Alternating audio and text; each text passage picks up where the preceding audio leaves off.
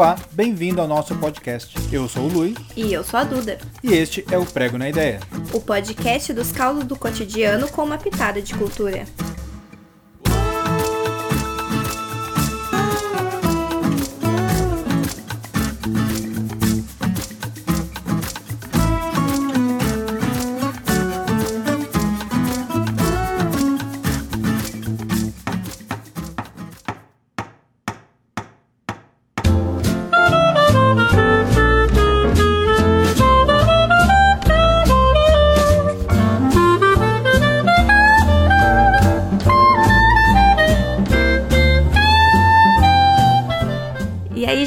Vamos começar mais um episódio do nosso podcast Prego na Ideia. Hoje com um assunto muito especial que eu quis muito trazer aqui, que é sobre abandono de animais.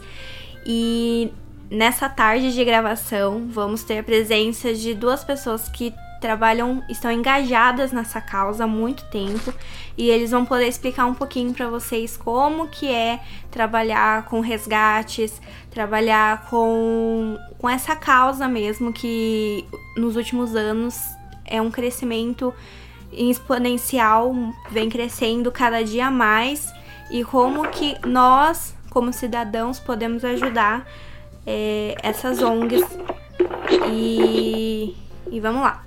Bem, vocês já me conhecem, sabem que eu sou a Duda, uma das hosts aqui do Prego. É, sou estudante de biomedicina e adoro animaizinhos. Tenho três, três resgatados aqui em casa que a gente dá muito amor e carinho. E estamos aqui também com o. Sou eu, Lui. Sou aqui, sou o co-host, né? Como eu gosto de falar. E uma das coisas importantes do tema de hoje é que é abandono de animais. Por que é tão difícil punir, né? Então a gente vai entender primeiro com as ONGs e quem cuida disso individualmente também, como é essa luta diária, quais são os desafios e o que está acontecendo de fato, porque a gente está, como, como a Duda falou, está tendo um crescimento muito grande desse, desse, desse tipo de crime. E, e eu acho curioso, está realmente acontecendo um crescimento grande, um grande crescimento, ou apenas está sendo mais denunciado, mais notado, porque temos mais cuidado hoje? E aí, para apresentar a nossa bancada, eu estou aqui com o Rodolfo. Rodolfo, pode se apresentar para a gente, falar um pouquinho de quem é você. Oi, gente, eu sou Rodolfo Feijão, eu estou presidente da ONG A Mais, que é a Associação Melhores Amigos dos Animais. Eu estou eh, completando, umas, se não me engano, uns três anos já da, da presidência.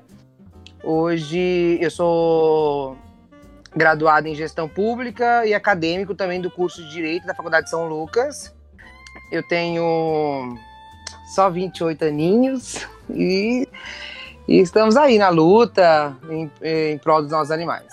E também estamos aqui com a Dandara. Dandara pode se apresentar. Oi, galera, boa tarde. Meu nome é Dandara.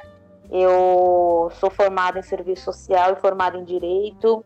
É, sou servidora pública municipal e voluntária na causa animal por amor aos animais, né?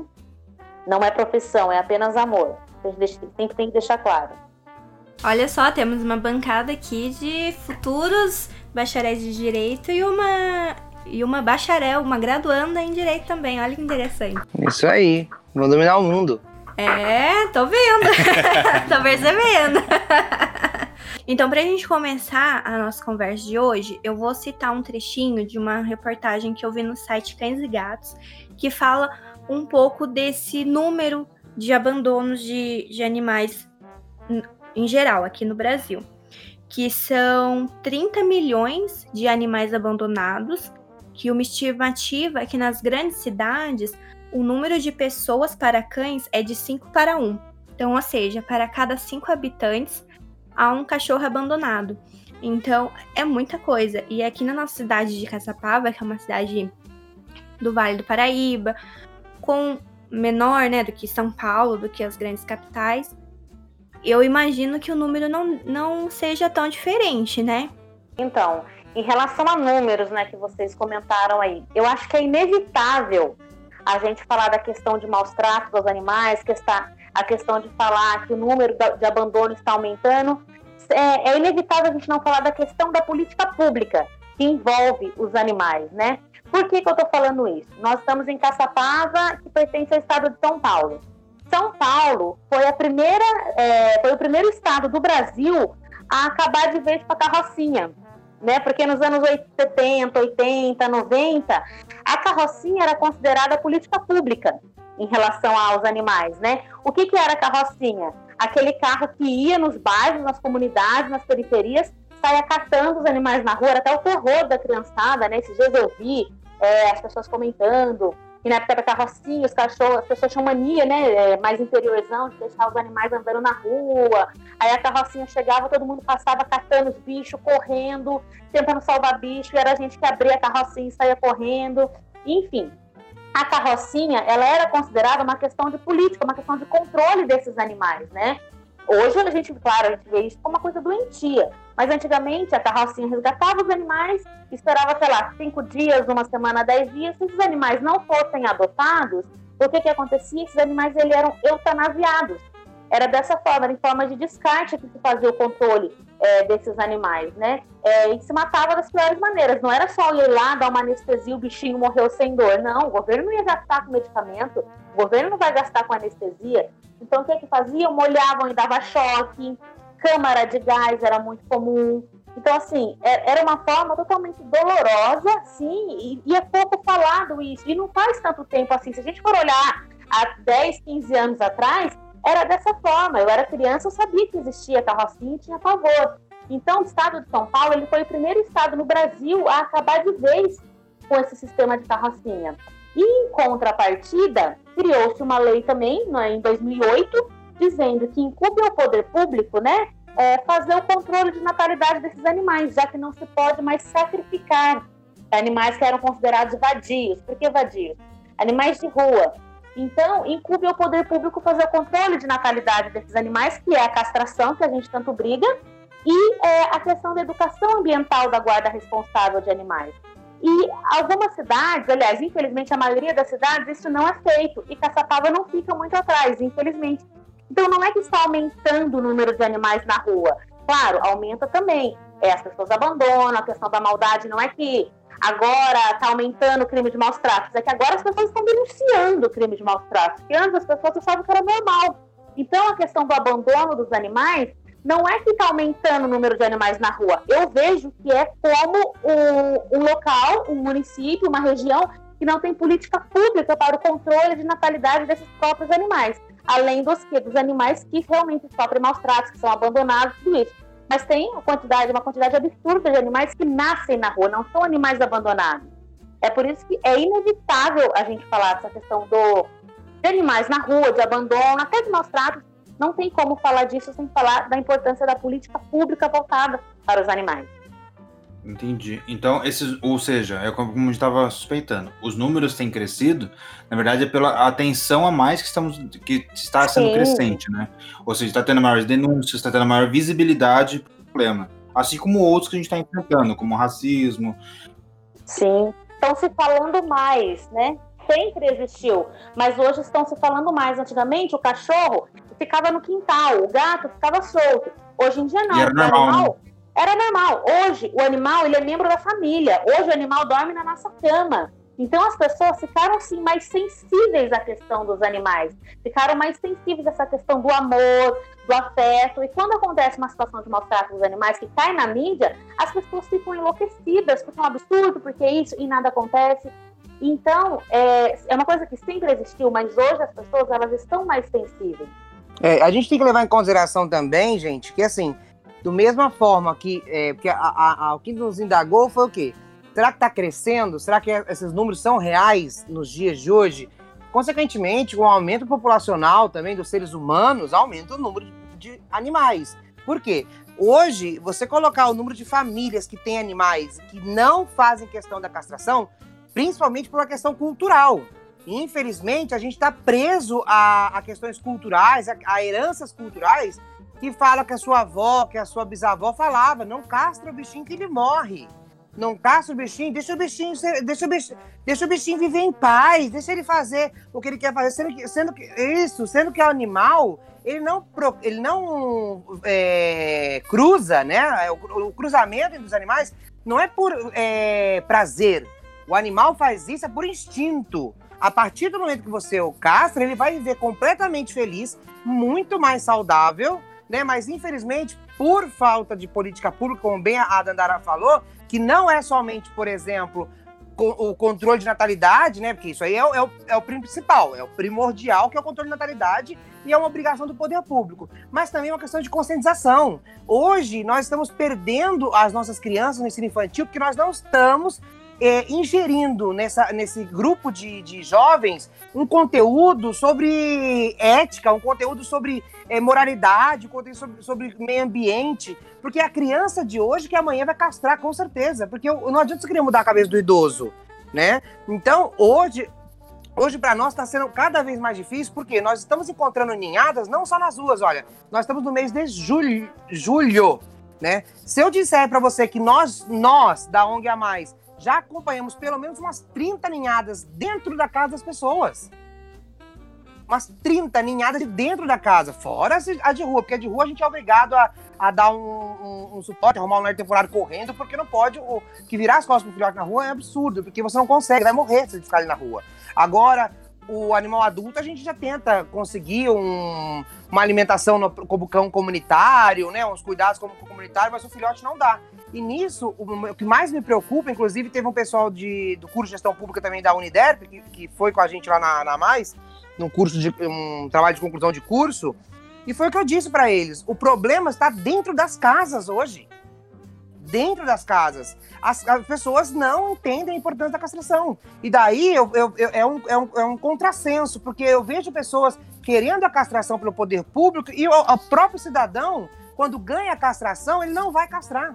Eu tive contato com uma veterinária que ela falou assim, ela falou assim que ela tinha 10 vagas por semana da prefeitura. Uma pessoa ia por semana, ela, ela nove faltavam. Que absurdo, isso caçapava, Feijão? Caçapava, isso na época da castração, quando, quando a prefeitura ainda tinha decência de fazer a castração, né? Tinha, tinha um mínimo de respeito. Ah, isso há oito anos atrás? Não, não, não foi há oito, acho que, se não me engano, são, são quatro anos, quatro. Ah, tá, não é de agora. Quatro anos atrás, porque o, o, antigo governo ainda parou no meio dele, se não me engano. Então a gente ainda tinha isso. As pessoas não, não estão sendo conscientizadas. E daí eu volto. É, é, daí entra protetor retardado igual a gente e muitos outros aí que ficam dando murro em ponta de faca, porque ele fala da importância da castração. Castra animal com dinheiro do bolso faz projetos de castração, mas o cidadão não quer. Eu, eu, eu, eu conversando com uma das fundadoras da Mais, a gente até brinca ela é meio louca, e ela tava falando para mim que eu fiquei assim, eu não acredito que era assim no passado. Ah, daí sim, há sete, oito anos atrás, quando a castração ainda estava no auge e a prefeitura estava fazendo castração em escolas, né? Existia a permissão ainda pelo CRMV e vigilância e para lá, lá. O, as, as protetoras, eles falaram para mim que elas tinham que pegar o carro delas e ir na casa da pessoa que pegou a senha para pegar o cachorro e levar, porque uma pessoa que ganhou a vaga não ia levar. Ela não levava. Eu fiquei assim, não acredito que assim. Ela assim, Rodolfo, era assim. Juro, eu pegava o meu carro, daí a gente lotava de caixa e a gente ficava sabendo quem ganhou a senha. A senha ia lá na marra, falava, dá, dá o cachorro que eu vou castrar. Senão a pessoa não ia. Ela, a pessoa chegava quatro da manhã na fila para pegar a vaga para castração, mas no dia ela não levava animal. É igual médico, né? O pessoal marca pediatra não leva criança. Exatamente. Exatamente. Eu, eu, vou, eu vou contar uma experiência minha, tá? É uma desconstrução minha, para ser mais exato. É, a minha família veio de origem bem pobre, né? E assim, como vocês citaram aí, como era no passado, era muito comum é, pregar assim que o bicho tinha que viver livre. Entendeu? O bicho tinha que ter liberdade, ficar preso. Quer dizer, era um argumento correto, mas de forma errada, né? que o bicho não devia ficar preso o tempo todo, não sei o quê, só que aí criava solto demais, não cuidava, comia resto de comida, não tinha preocupação de dar uma alimentação com ração, com uma série de cuidados. Mesmo, né? era, o cachorro comia restos, vivia solto ali com a gente, não era vacinado, é, pegava sei que coisa mais na rua, mais forte ficava contra a doença, né? Porque ficava, criava anticorpos, tinha essa pregação toda quando a gente era criança, né? E uma experiência que eu tive, é, eu já tive muitos gatos em casa, além de cachorro, né? Cachorro, assim, sempre teve um de cada vez, né? Quando morria um, a gente pega, e arrumava outro. Mas o gato, a gente arrumava um, dava dois anos, como os gatos também ficavam soltos, saíam e vinham, às vezes eles saíam e não voltava mais. Acontecia isso. E por isso dava uma rotatividade. É, alguns morriam, alguns iam para outra casa, alguns alguém. Tinha, vários contextos. Porque na, naquela época também não tinha movimento de carro que nem tem na, hoje na rua também. Não que morra só por isso, né? É, pra Mas- deixar claro que você morava no centro da cidade. É, eu morava, no, eu morava no centro da cidade, só que eu tinha um quintal gigantesco. Então, assim, é. Dá, dá pra falar assim de uns. uns 30 por 50 metros, entendeu? De, de quintal. Então, assim, os, os animais ficavam à vontade em questão de espaço de quintal. Só que aí o que aconteceu? Uma- todos os gatos que eu tive foi porque apareceu lá, tá? Não, não foi eu que fui atrás do gato. A gente, ah, ou ele apareceu perdido lá, e aí a gente acabou cuidando, ou a gente encontrou ferido na rua, ou tinha acabado de ser atropelado. É, era sempre algum caso assim que a gente acabava colhendo, porque a gente não conseguia abandonar o, o bicho e deixar lá. Só que aí até que a gente pegou. Só que todos eles eram machos. Até que a gente pegou uma fêmea. E não tinha recurso também pra castrar, era é, tipo. Era uma castração custava 200, 300 reais. Na época, o salário mínimo era 150. Entendeu? Então, assim, era, era uma coisa muito inacessível. E aí, o que aconteceu? A gente parecia uma gata perdida, a gente ficou com ela. Ela teve cria, a cria pegou cria e ela pegou cria junto de novo com a cria. E quando a gente viu, a gente tinha mais de 12 gatos em casa. Só, só nessa brincadeira. É claro, a gente, a gente vai, fez uma casinha, um- tipo um gatil para eles improvisado, foi arrumando dono para cada filhote, e aí a gente conseguiu dar a maioria deles, ficamos com uns, uns quatro gatos. E aí, eu lembro que um pouco depois, começou algumas castrações gratuitas pela, pela prefeitura. E aí a gente conseguiu colocar, uma, de, uma a gente pagou, e a outra do- da cria a gente conseguiu fazer pela, pela gratuita. E aí cessou o problema. Infelizmente, os outros que a gente tinha acabaram morrendo umas três de uma vez porque os vizinhos envenenaram. E quase matou a cachorra também, porque a cachorra mexeu, foi ver o gato que tava agonizando e acabou se contaminando também. E aí, eu sabia, pior de tudo, eu sabia quem foi, não podia fazer nada. É, Ficou aquela- aquele ódio, né, que a gente fica na hora. E só que assim, eu tô falando isso que é uma experiência de o quão é rápido, como se multiplica rápido as coisas, como a situação sai fácil fora de controle. E aí mostra, aí hoje eu entendo co- como a castração é importante, porque não é, não é, é uma questão de amor ao animal, é uma questão científica e é uma questão estatística. Sim. E falando dessa parte de conscientização das pessoas que vocês falaram, achei super importante. Eu conheci uma pessoa que tem uma instrução de educação muito muito alta, vamos dizer assim. E não foi com cachorro, foi com outro tipo de animal que ela tinha um macho e queria uma companhia para esse macho. Só que ela, ela não sabia que era macho e acabou comprando uma fêmea e colocou junto com o macho. E aí vocês imaginam no que deu, né? E, e daí eu acabei fala- perguntando pra ela se ela iria castrar, porque tem como castrar o animal, né? Da, que, que eu tô falando aqui. Aí ela virou e falou pra mim: ah, não, deixa eles se divertirem. Eles, preci eles precisam se divertir. Nossa, eu fiquei tão É. brava. É, é a cultura, né? É, é uma questão cultural, né? É que como o Feijão falou, não tem como, gente. É, essa questão da castração, ela tem que ser vista assim enquanto política pública. Por quê? Esse animal, além de estar se reproduzindo, são gatos que se reproduzem a cada três, quatro meses, uma cadela a cada cinco, seis meses. Então, se não for visto isso enquanto política pública, não é pensando somente no animal, ai tadinho do animal que está reproduzindo, é também pensando nas pessoas. Porque se, se esse animal não castrado vier a ficar procriando, procriando, a chance de gerar doenças, né, zoonoses, que são transmitidas do animal para o homem e do homem para o animal, acaba aumentando. Por exemplo, caçapava. Eu resgatei só esse ano três gatos com esporotricose. Né? Ou seja, esporotricose é uma coisa assim que é, é, é, é grave, é sério, no, é uma zoonose passa para as pessoas. No Rio de Janeiro, por exemplo, essa questão da esporotricose, ela é tratada como política pública, tanto que é, na maioria dos casos, a de esporotricose é um tratamento caro, é um tratamento demorado, muitas vezes é indicado até eutanásia. No Rio de Janeiro, além do tratamento ser voltado para as pessoas que tiveram contato com esses animais, também é dado tratamento para o gato. Né? De tão sério que a Prefeitura do Rio de Janeiro, o Estado do Rio de Janeiro, hoje reconhece esse problema. E uma coisa que o Rodolfo falou, que, né, é que não tem como a gente não falar, é essa questão de tirar dinheiro do bolso.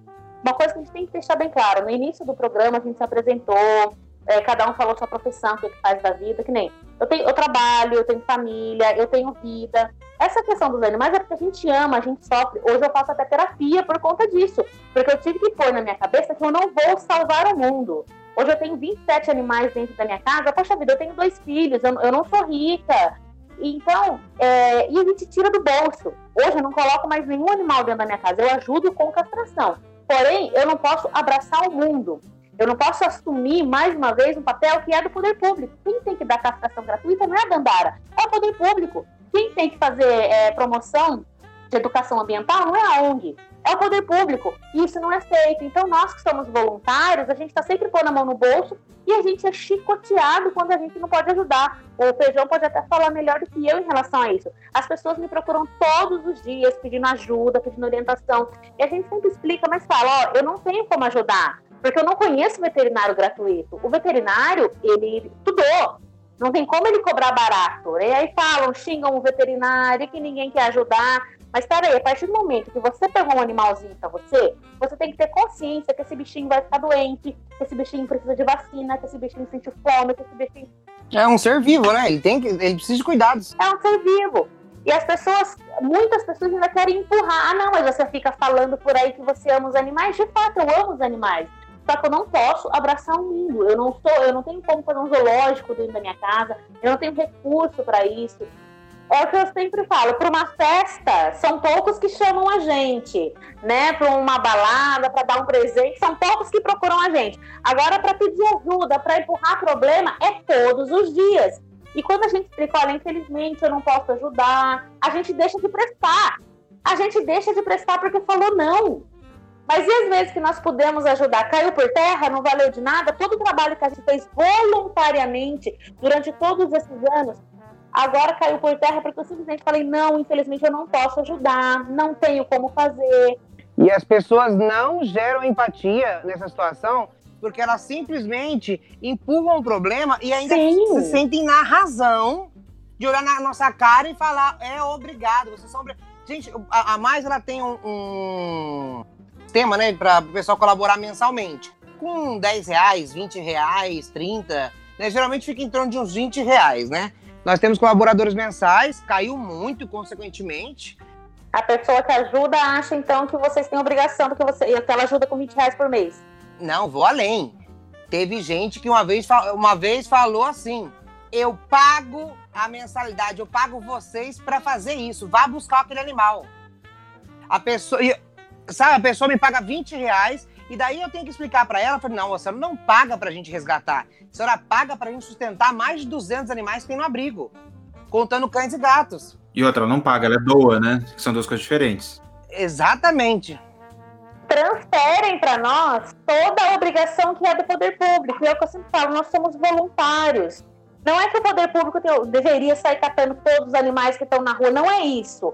Mas se investisse numa política pesada de castração, educação ambiental, eu tenho certeza que ia diminuir drasticamente o número de animais abandonados e principalmente diminuir a questão de, do, dos crimes de maus tratos. Porque tudo envolve educação. É muito mais fácil eu trabalhar uma criança, olha, não pode bater no cavalinho. É, não pode fazer tal coisa, do que eu ir lá e brigar com a carroceiro, por exemplo. É, eu estava até, eu tava até comentando com a Ellen sobre, sobre isso aí, com a doutora Ellen, que adulto, você dá punição, multa, criminaliza, é só assim que você vai corrigir. Agora a criança não, a criança você tem como salvar ela nesse aspecto, de você educar, instruir e fazer isso ser dela, né? Não é uma coisa que vai ser imposta. Então isso é muito importante, é um problema de educação e é um problema de saúde pública. Isso, só que o curioso é que não, como vocês falaram, tá, cobram de vocês que não conseguem fazer. Mas se cobrasse com a mesma força para o Estado, para a sua prefeitura local. Sim, exatamente. Seria muito mais efetivo, né?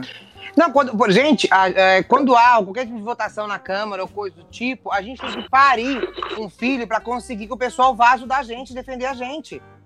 Pois é, lembra da época do Entendeu? rodeio, Feijão? Esse é da época do rodeio, a gente suplicar, gente, vamos lá, porque a gente precisa defender o nosso interesse. Qual que é o nosso interesse? Uhum. O interesse do animal. A, a, a vida e saúde do animal. E, gente, eu falo que esse buraco é tão mais embaixo que eu, tô, eu tava aqui olhando minha, minhas anotações, a senhora Maria Analpa, ela esteve na, lá na sede da mais administrativa ali no centro há uns três dias atrás para conversar comigo. Eu falei, o que, que posso ajudar, né, dona Maria?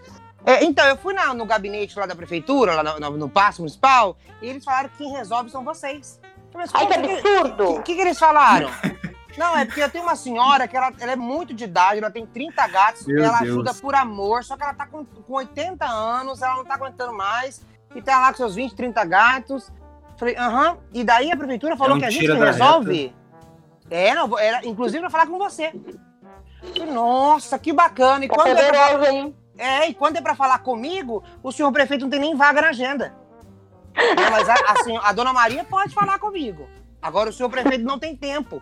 Né, porque ele sabe que eu vou falar para ele é questão da responsabilidade que ele teria com o município.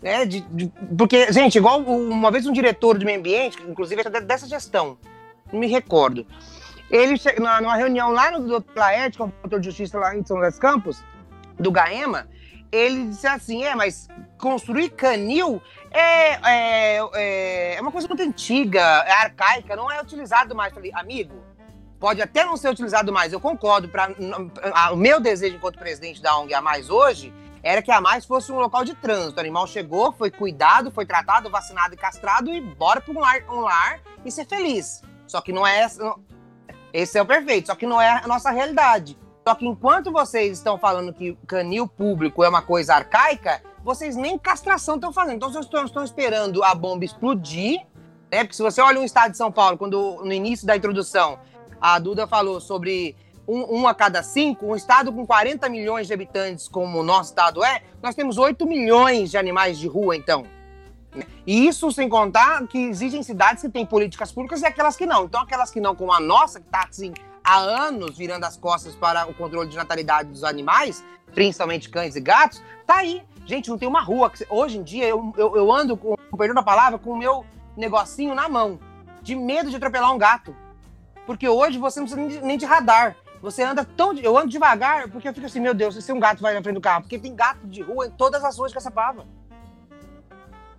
entendeu? Passando fome, sabe? E só para concluir uma coisa, questão só para voltar um tiquinho naquela questão cultural, eu lembro quando eu era, eu lembro quando eu era criança e, e a coisa é tão, tão, tão esquisita. Eu acho muito esquisito isso, né? Porque como a gente hoje é, é abençoado de ter tantas informações na nossa própria mão, dentro do celular, né? Porque no passado, eu lembro quando comprava ração para os animais, a gente falava que, ai, compra aquele todo coloridinho, que é mais bonitinho, é mais gostosinho. Aquilo ali é um puro, pura explosão de câncer, só corante, vai destruir o animal. Você vê como era? No passado era bonitinho. Era, era pela aparência, legal. não pelo nutriente. Tem até né? comercial, né? Os gatos preferem tal ração, né? Mas não era. A mesma coisa da batata frita pra criança, né? Exatamente, gente. Como pode a gente ser tão, tão. A gente é tão alienado. Como, como o ser humano no passado era tão alienado. Tudo bem que hoje tem uma parcela que ainda é.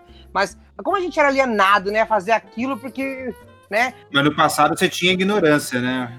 Agora, hoje, hoje você tem informação, você tem o acesso. Se você tá buscar. louco, é, é, tem ração que tem tanto corante que as fezes do animal até sai radioativo, de tanto é, corante que exatamente. Na, na, naquela ração. Aqui em casa, é, quando a gente resgatou a nossa primeira cadelinha, a preta, ela foi, foi a mão divina, porque a gente resgatou ela, dentro de três dias ela entrou no cio. Então, se a gente não tivesse resgatado ela, ela iria ficar no cio na rua, Ia pegar cria. De... Exatamente. E depois, daí, logo que ela, a gente resgatou ela, a minha irmã já foi atrás de castração, né? Porque minha irmã sempre foi engajada nessa causa. Muito mais. Agora a gente é muito mais do que antigamente. É, e aí, depois de um mês, ela teve berne. Então, imagina o gasto, porque daí a minha irmã teve que ir na veterinária, teve que fazer, tirar todos os bernes, né, da barriguinha dela e fazer medicamento, tudo. Tenho certeza que se fosse uma pessoa que não tivesse uma compaixão pelo animal, tenho certeza que, ter, que teria largado na rua de novo. Uhum. Com certeza. Não, como hoje em dia acontece. Né? Gente, e pior que as pessoas acham que o animal realmente é um objeto, é um robô. Lógico que tem suas exceções. É, a gente tem, como a, a mais hoje, ela é sim é, a ONG, né, é, dentre todos, que é a que, que mais doa animais, porque a gente tem um, um sistema de, de doação Hoje, bem mais rigoroso. O pessoal mete o pau em mim. Eu não tô nem aí pra esse, pra esse povo que mete pau em mim, porque a gente tornou mais rigoroso sim. Porque quando a gente, sendo rigoroso, já, já dá problema. Olha, a gente doa, quando é filhotinho, a gente já doa com a data da castração a pessoa tem que pagar a castração preço de custo. Ainda assim, a pessoa paga no dia do agendamento não aparece e não atende nosso telefone. E muda de casa. E foge com o animal, como se não quisesse castrar, porque diz que é tadinho do bichinho. Olha, e a gente faz. Gente, a pessoa responde. É, tem um, um contrato que ela assina com a gente, um termo, de responsabilidade civil e criminal. Sabe? A gente faz todo o processo e ainda assim acontece problema. As pessoas, elas não levam a, a, a, a questão a sério. Mas por quê? Porque elas assistem na televisão é, cidadão cortando o braço de cachorro e saindo pela porta da frente da, da delegacia. Ué, entendeu? Se, se, o cara que cortou um braço de um cachorro, que, que outros molestou, um, molestou um animal ou coisa do tipo, né? Ou seja, coisas abomináveis, sai pela porta da frente da delegacia. Os próprios juízes ficam indignados, né? Porque é, eles não conseguem. E também é que aqui a gente, lógico, tá dando enfoque a cães e gatos, mas a gente sabe que não é só cães e gatos que são abandonados. Cavalos são abandonados. Aqui, na, aqui atrás da rua de casa, como ela é uma via para ir para a zona rural, então sempre a gente tá vendo cavalo andando sem. Já vi cavalo sendo morto. Então, essa questão de animal de porte grande é o que eu sempre falo, gente. Eu tenho que. Preciso sempre falar isso Animal na rua é responsabilidade do poder público. Ah, mas ele tem dono, então o poder público fosse lá e multasse. Essa questão de animal de porte grande é um caso muito mais sério. Por quê? Todo animal de porte grande que você vê solto na rua, cavalo, vaca, boi, esses animais têm dono, tá? Todo animal de porte grande tem dono. Animal de porte grande significa dinheiro no bolso. O que, que acontece? Você vê o animal lá solto na rua. Se você resgata esse animal, se você pega esse cavalo, se você pega essa vaca e leva, o dono vai atrás de você com um monte de capanga, com espingarda, com peixeiro, o cara te acha, tá? Agora, no caso, quando ele acha, quando esse animal se envolve no atropelamento, é, o dono some. É, você não acha o, o dono, dono, de jeito aparece. nenhum. De jeito nenhum você acha o dono. É, então, você o não último caso que aconteceu aqui perto, pra você ter ideia, foi, é que eu trabalho numa oficina automotiva. E foi o carro lá, que era, era um mecânico levando carro de cliente, ele tava passando nessa, nessa rodovia aqui que a Duda falou. E uma vaca pulou da, da, da, da beirada ali da ribanceira. Ela pulou em cima do capô do carro. Sorte foi no capô. Se fosse no teto, matava o cara. Então é um negócio assim que. Ó, só para ilustrar, como a gente fala assim, poxa, mas é um problema no. Não é um problema só no Brasil. É, eu tenho visto. Tem um seriado, né, um documentário no Netflix, não sei se vai lembrar o nome, aquele americano é um, a Duda vai pesquisando aqui, a gente coloca na descrição depois, se ela não achar agora. É, é, um casal, é um casal americano, homossexual, que também sai, tiveram toda aquela questão do preconceito da vida deles no passado, né? E agora, depois já de uma certa idade, quase idoso, idosos já, conseguiram assumirem o que é sempre se preocupar com a sociedade. E eles tem, tem um, é um clube de hipismo, né? Não, eles. É, um deles é treinador é, é treinador de pismo. De pismo. Isso, isso. E aí o que acontece? Com, com o dinheiro disso daí, além do cuidado que tem ali no clube de pismo, eles fizeram uma, uma de animais na própria casa deles, na própria fazenda deles. E, tipo, eles têm muito dinheiro, tá? E estão falando país de primeiro mundo. E aí eles passam, lá tem canil ainda, eles passam no. Ah, é um santuário para cães no Netflix. Se vocês não assistiram ainda, eu recomendo.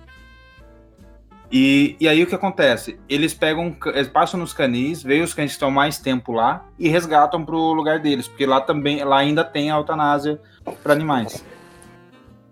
E uma coisa uhum. que é uhum. curiosa, que lá o, o preconceito que é famoso, até que a gente está vendo os protestos de agora e tudo mais, cães pretos não são adotados pela cor. Santo Deus!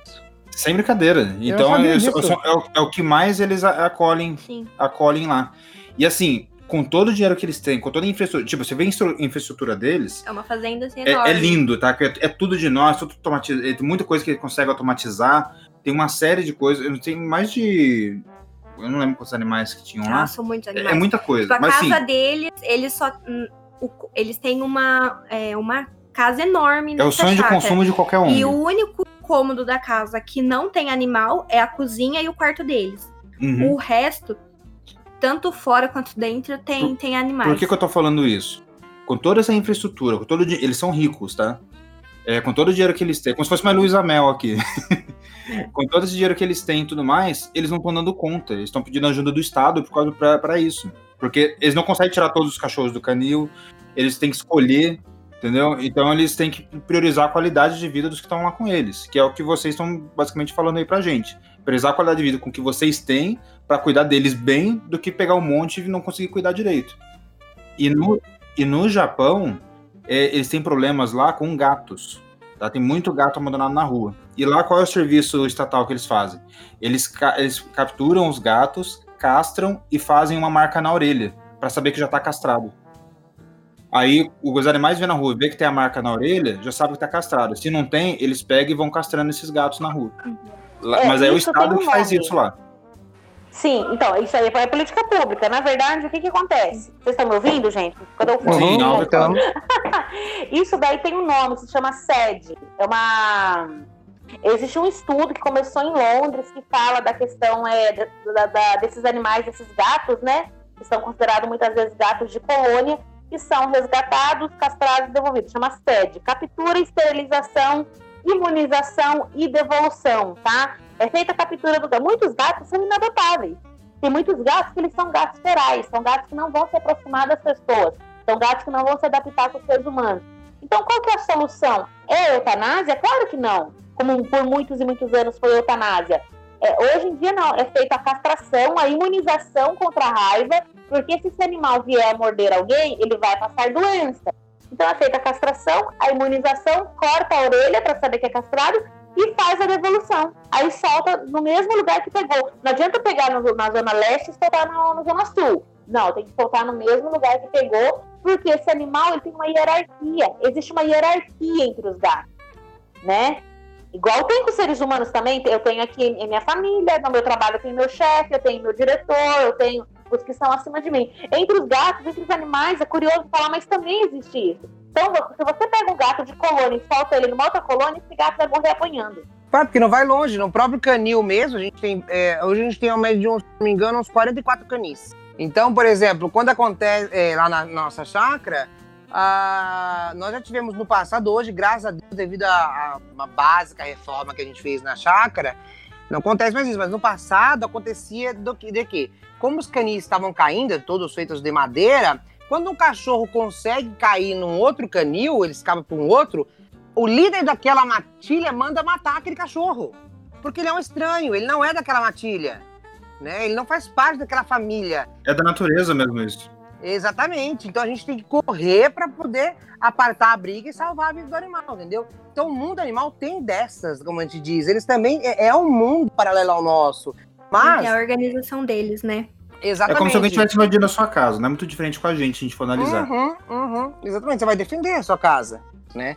Mas a, ainda voltando um tiquinho a questão do, do poder público, né? Eu acho que o poder público ele perde muito é, com, com, com a má vontade política, sabe? Porque vamos ser realistas.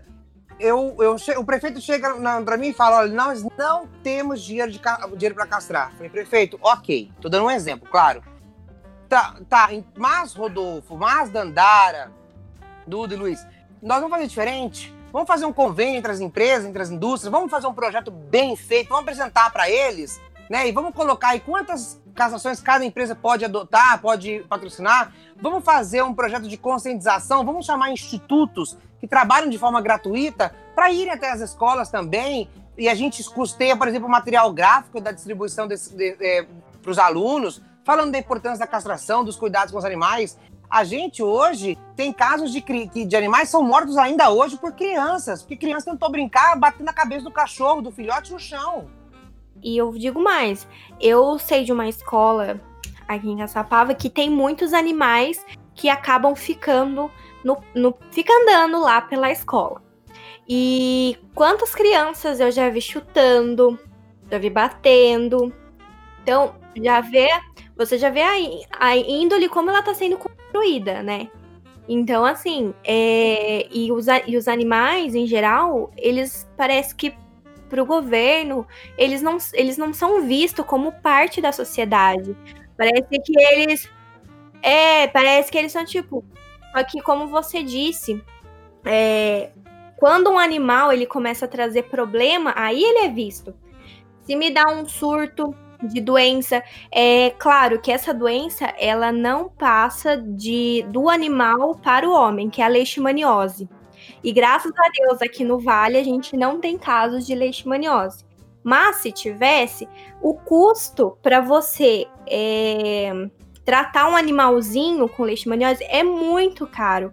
O remédio ele custa em torno de mil, mil e cem reais e não e não tem cura. E não tem cura a leishmaniose. Só que a leishmaniose, se vier num adulto, num adulto, não, desculpa, num humano, já é totalmente diferente, porque pode causar dois tipos de leishmaniose, pode causar a leishmaniose cutânea, que é o que a gente fala, que é o que sai feridas. Então você vê que às vezes não é o cachorro que é o problema, mas como não cuida, acaba trazendo problemas tanto para o cachorro quanto para o humano. Só que o cachorro, o que, que o Ministério da Saúde manda fazer quando tem um caso de leishmaniose? Sacrifica. Uhum. Mata o cachorro. Porque ali ele pode ser o vetor. Sim, exa Sim. exatamente de custos. Sim, tá entendendo? Então, assim, o animal é visto como qualquer coisa. Então, assim, se ele tem uma doença, sacrifica, mata. É, é que nem em cavalos, por exemplo, né? Muitas pessoas não sabem. Ter cavalo é caro. É, por mês, acho que uma vez por mês, a cada dois meses, tem que ser feito o exame de anemia equina esses cavalos. Porque o cavalo pode ser negativo hoje, mas se ele for positivo no mês que vem, não tem conversa, é eutanásia. Entendeu? Porque vai contaminar todos os cavalos da região. Então você imagina, um exame desse, sei lá, pra gente que cavalo custa 200 reais. A cada dois meses, mais ou menos. Uma vez por mês, a cada dois meses. Imagina pro carroceiro, pro coitadinho que não tem. Você acha que esses cavalos estão sendo, estão sendo examinados? Ou seja, tá passando doença para todos os animais ali na volta. Então, política pública. Só que vê se o poder público promove a coleta desses exames que é exigido por lei. E eu não tô falando de caçapava, não, tô falando a nível de Brasil. Tudo bem, quem quer ter cavalo tem que saber que tem gasto. Mas é uma coisa cara. 200 reais por mês num exame de sangue, por exemplo, um cavalo que para você tá saudável, só que é por mês para um cavalo. É caro. É porque também, né, Rodolfo e Dandara, vocês acho que escutam isso acho quase todo dia. Muitas pessoas falam assim: "Ah, eu vou comprar uma ração para meu cachorro, sendo que na minha casa tá faltando comida" né, pensa assim, ah, para que, que eu vou cuidar de um animal, sendo que o, o ser humano tá passando problemas tão quanto? Fala, falar isso daí é o mesmo que falar que, poxa, vou, vou, vou falar pro governo investir dinheiro para castração, coisa assim, do que investir na saúde pública. Mas investir na castração é justamente isso, é investir na saúde pública, em questão sanitária. Para entender melhor isso daí, como ela estava falando do, do, dos cavalos, é, envolve carrapatos, outras pragas que vão disseminando isso nos outros, e não só em outros cavalos, mas em outras espécies. Sim. E a pandemia é justamente o que a gente está enfrentando, é justamente uma questão sanitária devido a animais que passou para o humano. É, é, sabe o que acontece? Assim, eu como faço é, área da saúde, eu tô vendo essa nessa é, nessa pandemia, tô vendo muitos simpósios falando e, e ontem mesmo eu estava assistindo um sobre sobre saúde pública. E o palestrante, ele estava falando isso, que a, que a doença, não a nível mundial, não só aqui para nós, como to, todas as pessoas do mundo, elas não enxergam a doença, por exemplo, como que eu vou explicar? Por exemplo, a vacina. Muita gente é contra a vacina, vacinar. Só que é porque não vê, por exemplo, assim, ah, eu me, por que, que eu vou me vacinar de sarampo? Vamos dar um exemplo assim. Por que eu vou me vacinar de sarampo? É porque, como a vacina não traz uma coisa visual para a pessoa, muita gente acha que é bobeira.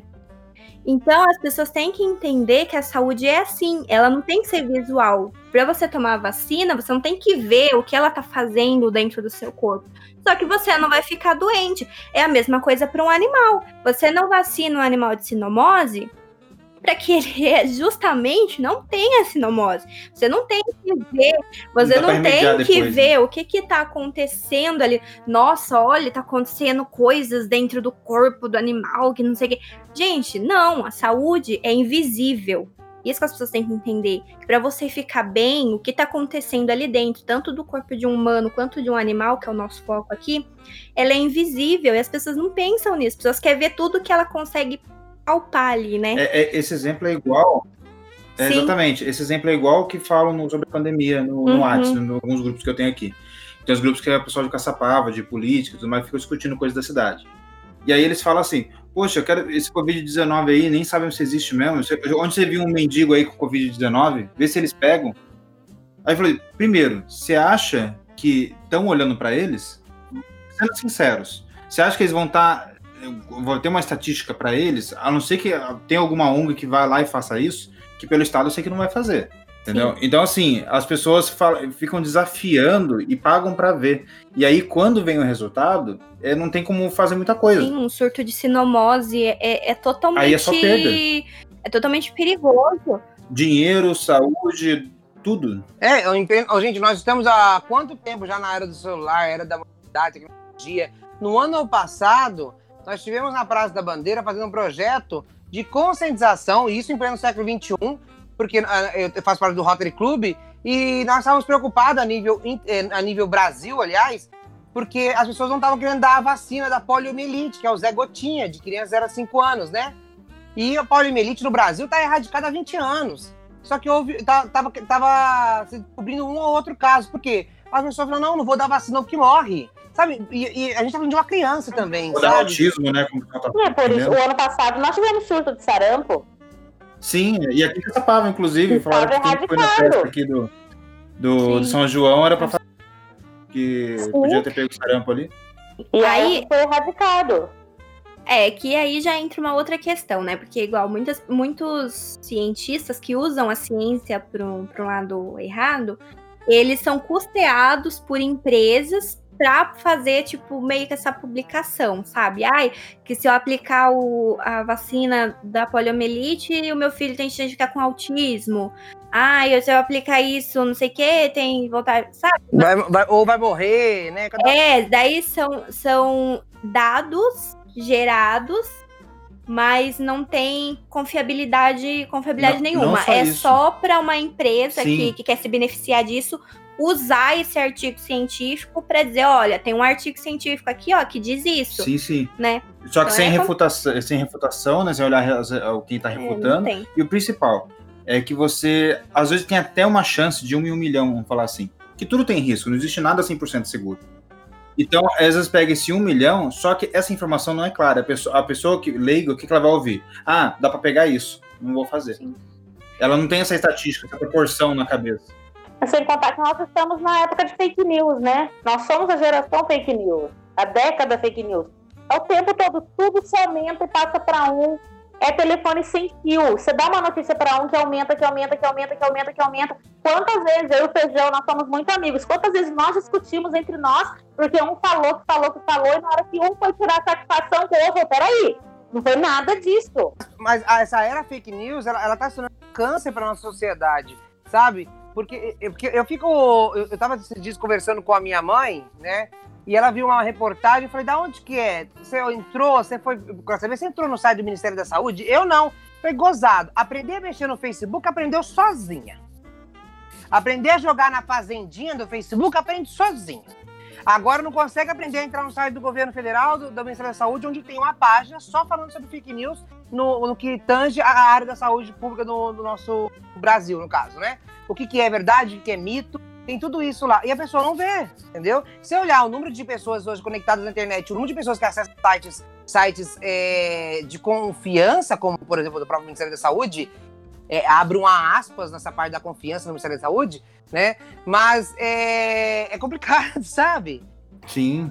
Não, e outra, é como você falou, se você perguntar para qualquer. pegar uma multidão com duas mil pessoas e perguntar quem é que sabe quais são os sites, ninguém vai quase ninguém vai saber. As pessoas só sabem quando elas passam perrengue e precisa consultar por algum outro motivo. O governo foi eleito baseado em fake news. Exatamente. Sim, justamente. Não, não só baseado em fake news, mas manipulações, né?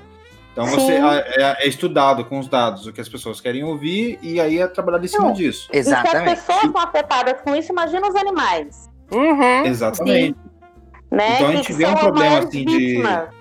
de, de informação que eu acho que é um dos principais é, combates. Porque o que vocês estão fazendo é, é, é apagando incêndio, entendeu? Com um copo d'água. Exatamente. Sim. Essa questão Porque da fake news afeta muito. Pode falar, Luiz. Sim. E, e não só afeta, como a gente tem esse, esse problema de da- essa desinformação, como vocês falaram, começando pela educação. Se só conseguir tacar na educação, pelo menos, mesmo que a gente não consiga resolver o problema agora, as próximas gerações já estão mais garantidas. Uhum. Só de Uma- atacar na educação. E se agora É você atacar também criminalmente, que aí você já educa também o, o velho, né?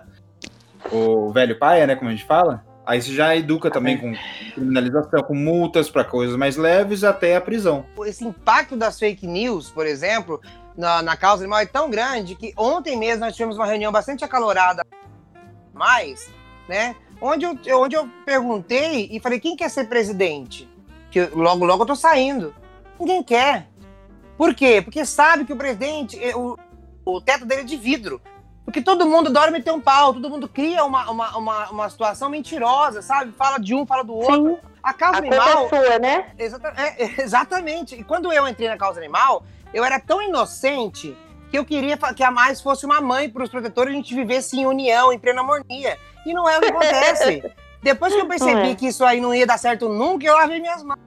Né? Eu faço a minha parte, eu me dou bem com quem quer. Quem quer se dar bem, eu dou bem. Quem não quer também não, não, não, não importa. Só que, tipo, a Você gente. se deparou com a variável ser humano, né? Exatamente. É o o ser humano é problema do ser humano. não, já teve casos de, por exemplo, assim, como se fosse um caso policial mesmo. Tem um animal lá sendo resgatado, o protetor X chega e diz: Eu já assumi o caso, é meu, é meu. Sabe, como se fosse assim, ó. É, é, nossa, graças a Deus, quer levar, filho. é, eu, eu, hoje eu falo, pode levar, você tá assumindo a mente, porque eu não tenho nem dinheiro pra assumir isso, sabe? Só que existe hoje o, o- o- esse detalhe, né, de estarmos lidando com, com seres humanos, é tão difícil que ou a gente faz terapia, ou a gente se pós-gradua, faço. ou a gente, ou a gente eh, faz pós-graduação em gerenciamento de pessoas, né? Rodolfo, você jogou uma informação aí que me chamou a atenção. Que é o seguinte: você falou que ninguém quis é, para ser, presi ser presidente aí no seu lugar, né? É, não, ninguém quer assumir uma busca uma ONG falida, quem quer? E eu não quero.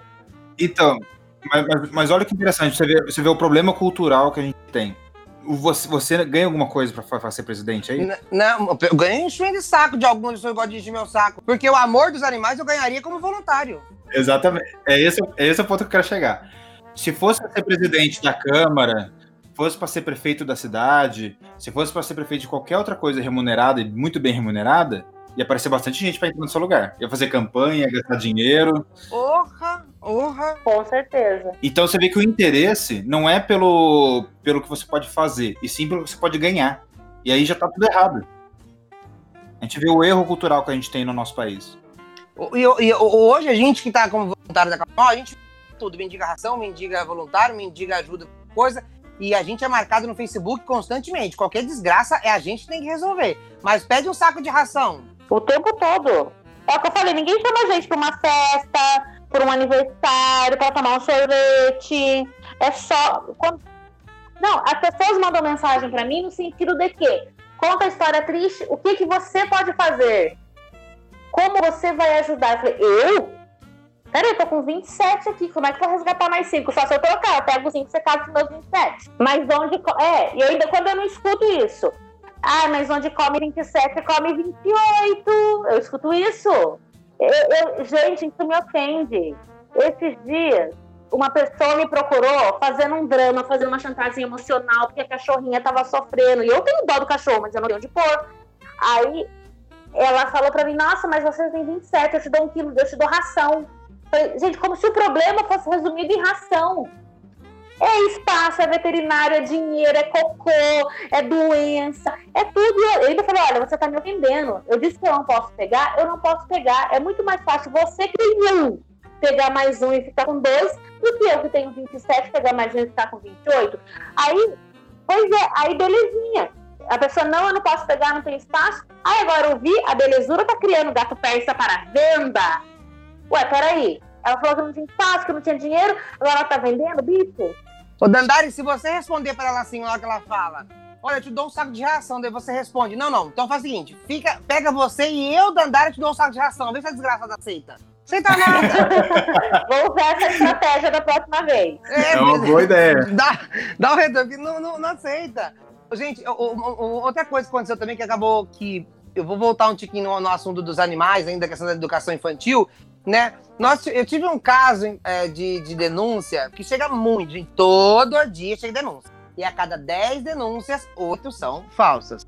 Ou são 8 denúncias de afinidade, quando o vizinho não gosta do outro vizinho. Entendeu? Mas há, há os casos de verdade, sim, que a gente acompanha. Né? Te, teve um caso que uma escola em Caçapava, eh, particular, deu peixinho para todos os seus alunos. Sabe? Peixinho saquinho. É. E eu, eu não suporto, gente. Eu não suporto. Você quer ter peixe no aquário? Pode ter. Tem problema. Sabe? Mas, tipo assim, eu vejo aquele, aquelas crianças que não sabem nem o que, que é aquilo, que aquilo lá é um ser vivo. Sabe? Que lá é, é um ser que, é, que precisa de todo cuidado ah, mas é o peixinho, mas o, mas o peixinho de, de saquinho, ele nasceu pra. Não, não vem com essa, igual falar que passarinho nasceu pra pegar gaiola. Davam de lembrancinha em aniversário também, lembra? Peixinho, pintinho. Não, absurdo. Não, e daí, sabe como foi que aconteceu a história? Alguns pais se revoltaram com a atitude da escola, vieram procurar a gente. Por quê? Porque em um dos grupos do WhatsApp das mães, algumas mães falaram assim: ai, meu filho é louco, jogou na, na, no vaso sanitário e deu descarga no peixe. Eu falei, o quê? Nos Estados Unidos não teve um caso de uma. Acho que foi nos Estados Unidos, né? De uma, uma adolescente que colocou um porquinho da Índia dentro do micro-ondas. Foi, teve, teve sim. Isso aí, isso aí, você já vê como é a formação de, de caráter da pessoa, né? Entendeu? Então, mas, você, mas uma escola fez isso, entendeu? Então, daí a escola vai e fala: não, mas isso não é errado. Eu falei, mas quem é você para dizer que não é errado? Onde está o técnico responsável por uma, uma atividade ligada aos animais? Ou seja, tem que tá, ser um técnico ligado aos animais, ele. É porque o RT é dele. Ele, vai, ele, ele diz que pode os animais, o, ele, ele diz que os animais podendo ir para um vaso sanitário sem descarga permite, porque daí cai no RT dele. Ah, não, a gente não viu isso. Então, teve a competência, enquanto unidade escolar, de contratar um, um, um profissional da área para te gerar consultoria. Você achou bonitinho. Não, eu, eu falo, a gente paga uma escola particular e ainda esse tipo de situação. Exatamente. E é uma escola de. Gente, uma escola de renome, uma das número um de Caçapava quando aconteceu isso. Então é complicado, sabe? Depois você é, me fala o nome que meus filhos não vão estudar nunca lá. Não, pode deixar, eu, comento. Mas, tipo, é, é uma coisa de louco. Outro caso também, gente, que eu acho que eu queria compartilhar com você, que a gente falou, questão de doenças, né? É, a gente, eu comentei aqui, mas nós tivemos a felicidade, né? É um projeto que estava guardadinho na gaveta e a gente conseguiu agora, entregando os barrancos, já está tomando forma. Nós criamos o consultório veterinário popular na ONG a mais, né? E, e, aquele medo, ai meu Deus, será que alguém vai, vai vir? Será que vai ter demanda? Vai pelo menos ajudar a pagar as contas de luz, né? Ou pagar a própria veterinária, né? Por fim, gente, é, é graças a Deus, a gente não tem, lugar, não tem vaga na agenda praticamente, tá muito legal. E a gente está realmente, sim, priorizando pessoas de baixa renda. Quando chega uma pessoa de carrão, a gente quer saber de onde que é esse carro, que carro é esse, já pergunta mesmo. Porque não dá. O, povo, o povo é. Porque o povo é esperto. O povo é esperto. Se puder, se puder deixa o carro na esquina e vem a pé. Só para mostrar o carro da pessoa, né? Então, é, alguns casos podem passar despercebidos? Claro que podem, né? A gente é falho. Mas é, a gente está muito triste. Inclusive, a gente vai fazer uns vídeos agora, fazer uma publicação nós já, já devem ser, se eu não me engano, o oitavo animal que o nosso consultório recebeu da região do Pinos do Iguaçu, né? Com animal com sinomose. Né? E, eu falo do, do, do, Pinos como eu também poderia falar de qualquer, outro bairro. Nós já tivemos vários casos de sinomose em Caçoa Velha, Piedade, Panorama, regiões centrais com sinomose, né? E só que nesse momento, esse meu, esse, essa, é, minha citação é do momento. Então já foram sete ou oito animais lá do Pinos com sinomose. Então, veja bem, uma situação que se é, se, se alastrar e se não controlada, nós temos hoje mais de mil residências nos dois pinos, mais de 7, 8 mil pessoas residindo naquele local, um número significativo de animais nas ruas. Né? Hoje nós temos aí não só tanto nós a mais, Dandara, né, como a Thelma, é, como a Adriana, todo mundo aí ajudando os animais lá do, do, do, do Pinos, enxugando gelo, porque parece que quando você consegue ajuda para o animal, a mesma pessoa vai adota mais dois para deixar na rua, né? Exatamente. E fora as crias, né? As inúmeras crias. Então, tá um caso seríssimo. Isso é uma questão de política pública. Ah, mas não é obrigatório a, a vacina V10 importada ou coisa do tipo para a proteção né, desses animais contra a sinomose. Tudo bem, mas a prefeitura não faz nem o mínimo. Com certeza, se a gente olhasse lá atrás, ou mesmo começasse agora o controle populacional dos cães e gatos, não teríamos eh, o sinomose assim. Ou se tivesse um, um não passaria para o outro, porque não teria esse outro nas ruas. Mas hoje, esse um, ele passa para mais 30, porque na mesma bairro tem 30 naquela rua. Então, o tu, tudo volta para a castração. Tudo. Tudo volta para a castração. É por isso que eu faço, falo. É, não se faz política pública sem castração, não se faz proteção animal sem castração. A verdade é essa. Uma, uma pergunta que é, é, é uma pergunta para vocês. É aquela doença do carrapato que ela também, se não for tratada, se vocês, se vocês até puderem explicar um pouco melhor, porque a minha, a minha cadela teve. Olha só, ela chegou com berne, depois ela, depois ela teve doença do carrapato. É, essa doença do carrapato, ela também pode se tornar um, um surto igual a sinomose, ou, ou é um pouco mais difícil? Pode sim, porque carrapato ele entra na questão de controle de pragas né? Mas a questão do contágio, ela não é contagiosa de um cachorro para o outro, entendeu? Então ela não é tão avassaladora quanto a, quanto a zoonose de sinomose. Porque a doença do carrapato, ela não é transmissível. Vamos supor, um, às vezes o animal está inteirinho coberto de carrapato. Aí você faz o exame, ele não tem doença do carrapato. Por quê? Porque ele não foi picado por um carrapato contaminado. Como pode acontecer da minha Shih que mora num apartamento é, eu levei ela para passear um dia, ela foi picada por um carrapatinho na grama e era contaminado e passou a doença para ela. Nós, nós tivemos casos de cachorros de rua com um número excessivo de carrapatos no corpo e não tinha doença do carrapato, entendeu? A gente já fez o exame para saber, porque realmente é, é, é, em um milhão, só hoje está em 100. Porque está aumentando muitos casos, é, tá entrando muito, tá aumentando muitos casos de doença do carrapato, consequentemente também porque as pessoas não estão fazendo a higiene correta dos locais onde ficam os animais. Né? Hoje você comprar aí um produtinho para lá, um produto que mata é, controle, é, mata praga com barata, é, formiga, é... mas a formiga é gente boa, deixa a formiga lá. Vou falar da barata. A barata, né, você, pega, por exemplo, aí os carrapatos, pulgas, um remedinho tão baratinho, você dilui em 20 litros de água, dá uma lavada no teu quintal, deixa o cachorrinho guardado, depois de umas 3 horas você solta o animal naquele mesmo local, não solta no mesmo momento. Sabe, são vários remédios que a gente pode colocar lá. Então as pessoas, elas, elas não correm atrás, elas não pensam, sabe? Elas realmente eu falo que Caçapava tudo é precisa, precisa morrer para acontecer. É igual o nosso túnel aqui na Avenida Brasil. Precisou morrer uns 20 naquele túnel velho para construir novo. Né? Então, tipo, tudo é na base da morte aqui na cidade. Pelo amor de Deus, a gente precisa mudar isso. As pessoas precisam ser mais conscientes. Gente, vamos se prevenir. Então, o Dudu e Lu e Dandara, né? A gente olha hoje, em pleno século XXI, onde o nosso país, se eu não me engano, tem um dos maiores índices de desperdício de alimento né, do mundo, tem animal que morre de fome. Sabe, são coisas assim tão que a gente vai. Se a gente fosse parar para ver todos os problemas da sociedade, a gente, a gente ficaria até amanhã aqui, inclusive. Então é, porque existem muitos problemas. Mas o que nos, nos faz movimentar, gente, eu falo que o que energize. energize uh, minha língua é presa. O que traz energia para nós, protetores, pessoas de bem, pessoas que querem o melhor, é quando você vai ajudar o animal, o animal te agradece, ele exala tanto amor, tanta coisa positiva para tua vida que sua vida cresce. Sabe? Eu tenho uma professora que, tá na, que, tá, que é voluntária nossa, mas ela, ela, é mais independente, assim, ela tá com a gente lá na ONG também. É a professora Luana, sabe? E ela fala, é uma coisa assim, tão legal, que ela falou assim, Rodolfo, eu, depois que eu comecei a me envolver mais animais, comecei a usar do meu salário, ela não pede doação, não ela falou assim: usar do meu salário para comprar coisas para animais de rua, ajudar a pagar castração. Eu comecei a doar, sabe, uma porcentagem do meu salário para castração. Então, você acredita que eu troquei de carro? Agora eu ando de carro zero.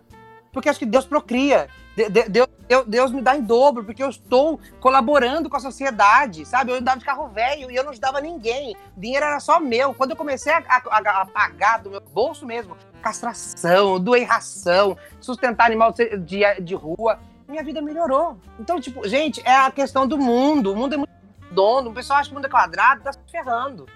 Não adianta achar que vai pagar no inferno, vai pagar aqui mesmo, já. Não, e outra, é, os animais. Eu, ouvi, eu escuto vocês falando e escuto todo mundo que faz isso falando disso. Fala que os animais acabam salvando a, a gente do que a gente salvando os animais, né? E ter essa. Com certeza. E fora o combate que os animais têm em forma enorme mesmo contra a depressão. Nossa, Sim. muito, muito. Não, e hoje em dia é comprovado cientificamente. Existe terapia assistida com os animais. Nós mesmos aqui em Caçapava inauguramos recentemente o Centro de Ecoterapia Trotando em Frente, onde as crianças e idosos fazem terapia junto com os cavalos. Pergunta se tem uma parceria da prefeitura. Não tem nada da prefeitura, a gente está implorando. É. A Dandara uma vez falou no rádio sobre ela, trouxe, inclusive, é... a, a ideia do projeto na, na rádio, quando a gente tinha o programa, sobre os benefícios inúmeros, gente, inúmeros benefícios que o, o tratamento de pessoas com doenças múltiplas com o cavalo. Né, Nandara? Lembra que você falou? Você trouxe um estudo bem legal, gente. Coisa que o poder público deveria abrir os olhos. Nossa, olha a solução aí. Olha, olha a ajuda que a gente precisava, tá aí nos animais. Se você resolve dois problemas numa cajadada só, ainda economiza dinheiro que pode ser usado ainda com mais eficiência onde precisa Entendeu? Isso é, é bom por todos os lados. Com certeza.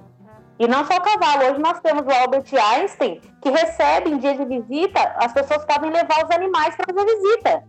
É, não, e outra coisa que eu acho também que as pessoas têm que parar é aquela coisa de dar filhote de cachorro como presente. Nossa. Eu acho que isso deveria ser banido, porque quando é filhote, ah, é lindo, é maravilhoso. Aí depois, em muitas. Claro que creio, creio, quero crer nisso, que muitas famílias não fazem isso, mas eu sei que tem famílias que fazem.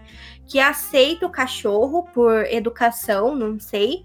E depois acaba abandonando esse cachorro também. Teve até aquela aquela atriz, né, Claudio Hanna, né?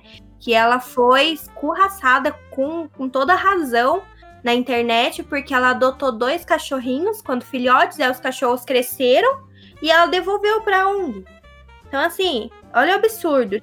Não, e uma, uma mulher com condições financeiras Exato. de pagar um, um adestrador, porque animal de grande porte local, local pequeno é natural que ele fique claro. estressado, uhum. queira rasgar, brincar com tudo, precisa de adestramento, ele, ela tem condições, e depois eu fico ainda mais perplexo quando eu vejo uma reportagem onde ela diz que ficou indignada pela ONG ter recolocado eles para adoção. Ela queria o quê? Que a ONG fosse um hotel, ficasse esperando a boa vontade dela pra, pegar de volta? E o que mais me dói, gente, me dói, me dói de Ai, que raiva que dá. É que o animal tem sentimento, meu Deus do céu. Mesmo ela tendo feito essa cachorrada com ele, ó, cachorrada não, que cachorrada é coisa boa. Tendo feito essa coisa absurda com eles, só eles morrem de saudade dela. E nós temos hoje casos de animais que adoecem vêm até a óbito depressão. Ai, e, e sofre mesmo, porque os daqui de casa a gente pode ir ali no supermercado. Quando a gente volta, nossa, é uma festa que eles fazem, parece que faz milhões de anos que eles não veem a gente.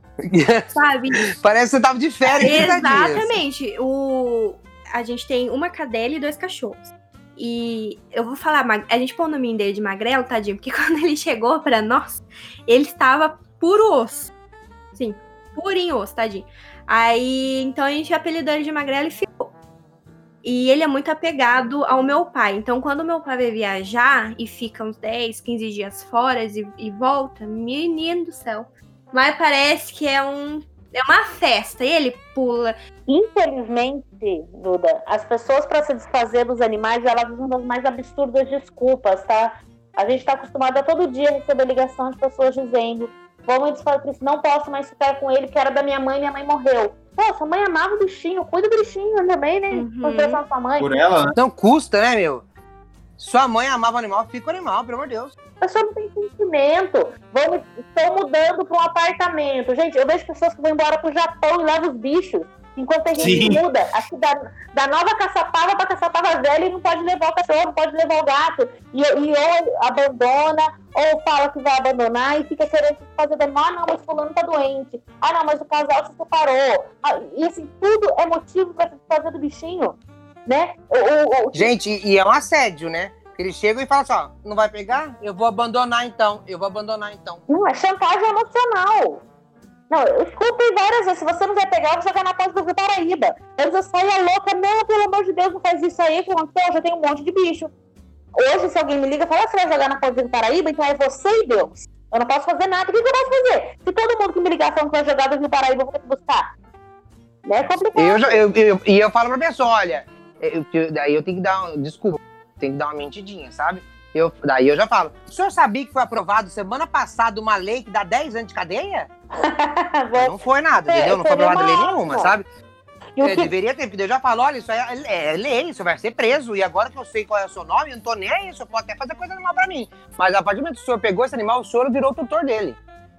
Então o senhor é responsável. Se o senhor abandonar novamente esse animal, né, e coisa do tipo. Mas eu queria até aproveitar esse gancho que nós estamos falando sobre a questão de punição, né, pra gente é, debater um tiquinho sobre essa questão da impunidade, gente, porque em Caçapava não é diferente. Só que eu queria colocar como case de sucesso a, no Paraná, se eu não me engano, falei a memória, que eu não anotei sobre isso. A, em Maringá existe lá um projeto, alguns projetos no âmbito animal que são maravilhosos, cases de sucesso mesmo. Por exemplo, a prefeitura de Caçapava, as prefeituras não podem aplicar multas. Aliás, não pode prender ninguém, não pode aplicar, por exemplo, é, ela não tem como é, agir responsabilizando civil e criminalmente né, aos seus cidadãos, mas ela pode punir administrativamente falando, ou seja, através das multas. Então, veja bem, lá em Maringá, hoje um abandono tá 4 mil reais. A maus tratos está 10 mil reais. Prefeitura. Não, nós não precisamos ir tão longe. Nós temos Jacareí, que foi aprovada a Lei Billy, né, inclusive da vereadora Sônia, grande amiga, que é daquele cachorro que tacaram fogo e enterraram vivo. Né? E ela fez essa lei em homenagem a ele, que a pena de, de a multa chega a 10 mil reais administrativamente. Fora a questão criminal que o cara vai responder. A gente sabe que infelizmente não dá em nada. E ainda assim é um valor simbólico, né? É. é, mas a questão criminal ainda desse, dessa, dessa situação mesmo, ela, ela, a gente sabe que vai sair pela porta da frente da, da, da delegacia vai sair pra porta da delegacia. Só que vai doer no bolso. Vai doer no bolso. Sim. E outra, gente. Vai doer. As pessoas, muita gente liga pra nós querendo denunciar maus tratos. Se pra mim é o inferno, imagino na onde, como é que não tá isso? Todo dia. Hoje me ligaram querendo denunciar rinha de galo. Eu expliquei, moça, rinha de galo é coisa de bandido. Então você tem que chamar a polícia. Não adianta eu, Dandara, por uma capa de super-herói e ir lá enfrentar bandido. Porque é bandido. E rinha é bandido poderoso, não é qualquer um, não, não é qualquer Zé, não. Aí, não, porque tá tendo rinha de galo em tal lugar. Minha senhora, chama a polícia. É você que tem que fazer alguma coisa. As pessoas querem empurrar a denúncia para nós. Como se eu tivesse arma. Gente, a gente tem família também. Se a pessoa tá fazendo mal para um animal, o que você vai fazer pra gente? Eu acredito que eles fazem isso, porque, psicologicamente avaliando, né? Eu acredito que façam isso por causa que eles veem mais você do que o próprio Estado. E aí é mais fácil acessar vocês. Ah, não, com certeza. Então, mas quando a gente explica aonde que ele tem que ir, eles não aceitam. Ó, você tem que denunciar na polícia. E se a polícia não fizer, é prevaricação. Mas as pessoas não querem por medo, por preguiça, então correm na delegacia, vamos combinar. Então, mas é aquilo que, gente, é aquilo que vocês estavam falando. É, é, vocês são palpáveis. O Estado não está palpável. É, eu entendo o seu raciocínio, realmente a pessoa nos vê como referência. Só que a gente tem que lembrar, eu lembro da época do rodeio. O rodeio, gente, só para só ter uma noção, é, o rodeio é um problema maior ainda. Você quebrar uma cultura por um bem maior, pelo bem real, né, que é o bom trato dos animais, é, é, a coisa mais difícil, o maior desafio, acho que a gente enfrenta aqui em questão legal, né? E Dandara viveu a mesma vida que eu. É, na época que houve a situação do rodeio na cidade, de, uh, vou ser bem franco com você, vários protetores não se posicionaram. Eu e Dandara somos um, alguns de, dos que se posicionaram, fizemos vídeo e tudo mais. Pergunta se alguém pergunta a gente também, porque nós fomos sim ameaçados. Eu fui transferida do meu serviço. Eu fui transferida na época da pedreira e na época do rodeio. Porque é uma questão cultural, uma questão financeira, muito dinheiro envolvido. A, a, gente, é, a gente é perseguido, sabe? A gente, e a gente, como a Dandara falou, eu e a Dandara falou, a gente tem família. E eu passo, por exemplo, a Chácara da Mais passa por, na frente de um local que direto e reto tinha é, rodeios clandestinos. Então, tipo, eu passava de carro todo dia ali com o meu negocinho na mão. Porque eu passava sozinho, com o carro cheio de ração, ou levando os animais pra chácara, coisa do tipo. Entendeu? A gente tem nossa vida, sabe? É, e detalhe, viu, gente, pra vocês para vocês que estão ouvindo, a gente tá, não é, a gente não vive numa capital que você vê uma pessoa e talvez nunca mais veja ela. Aqui todo mundo se esbarra. Então o medo, o medo, é, o medo é real mesmo de, de correr algum risco. Então, imagina, se, se as pessoas podem vir para cima de nós, fazer isso com os animais, o que, podem fazer com a gente? A gente tem família, tem filho. Então, como eu falei, eu não tenho uma capa de super-herói, eu não tenho uma viatura, eu não tenho colete à prova de bala para ir lá prender o cara que tá maltratando um animal, que tá estuprando uma cadela, que tá atacando fogo num gato. Quem tem que fazer isso, gente, é a polícia, mas as pessoas têm medo de denunciar. Por que, que a lei penal é uma merda no Brasil? Porque as pessoas não denunciam. Na hora que a gente encher a mesa do delegado com uma pilha de denúncia, talvez a gente vai ter argumento, né? É, para poder estar tá pedindo aumento de pena. Porque a pena no, no, caso de crimes contra animais é de 1 a 3 anos. No Brasil, a gente só sabe, só fica preso a partir de 4 anos. Então vai ficar dando essa, essa contravenção penal, o cara vai lá, paga uma cesta básica e não dá em nada, mas mesmo assim a gente tem que denunciar. A gente tem que denunciar por quê? Porque na hora que ele for procurar um emprego, vai constar lá no DVC dele que ele foi, cometeu crime de maus tratos. Na hora que ele passar no concurso público, vai constar o que ele fez. E é o jeito, infelizmente. Porque também a gente está preso. Quem faz com animal faz com criança. Nós temos estudos. E, e existem vários vários delegados, várias é, autoridades, é, pessoas ilustres da causa animal que estão movimentando o projeto é, Cadeia para Maus Trato, né? O, o, tem deputado encabeçando isso. Eu acho que as pessoas que estão ouvindo a gente, inclusive, deveriam dar uma pesquisada. Você colocar no Google, gente, colocar sobre isso, vai aparecer várias coisas bacanas que a pessoa pode assinar, por exemplo, abaixo assinados, petições ou coisa do tipo, para né, ganhar força. Hoje, se você, cidadão do bem, votou na eleição passada para algum deputado estadual ou federal, por favor, é, eu sei que vai ser difícil para você lembrar em quem você votou, porque muita gente vota por Big Brother, que é por afinidade, né? Por quem foi legalzinho ou deu alguma coisa para você. Mas para aquelas pessoas que se lembram e que teve um voto sério, por favor, mande um e-mail para o seu deputado. Pergunte o que, que ele está fazendo em prol dos animais. Porque você tem um animal na sua casa, você o ama também. As pessoas precisam se movimentar. Não adianta que só a gente querer se movimentar, ou mesmo a gente querer que o poder público levante o bumbum da cadeira, porque ninguém da população está vindo levantar. O poder público nos enxerga como minoria, que bem a Dandara disse. Animal não vota. Então o poder público, é, para ele, é cômodo. Então ele entra numa inércia, num dismo que é, é, é surreal. Lembra quando um vereador chamou a gente de meia dúzia? Exatamente. Aquele grupinho de meia dúzia. Nós somos o grupinho de meia dúzia, que não vai ter rodeio. Exatamente. Ou, ou seja, vocês são a, a, a, cara, a única cara que aparece para causa. Às vezes tem gente que concorda, mas não mostra a cara. Aí fica assim. Sim. E nós hoje precisamos necessariamente de pessoas que deem a cara. Não estou reclamando daquelas pessoas que só ajudam a gente e não, não dão. É, desculpa, aquelas pessoas que só ajudam, mas não dão a cara.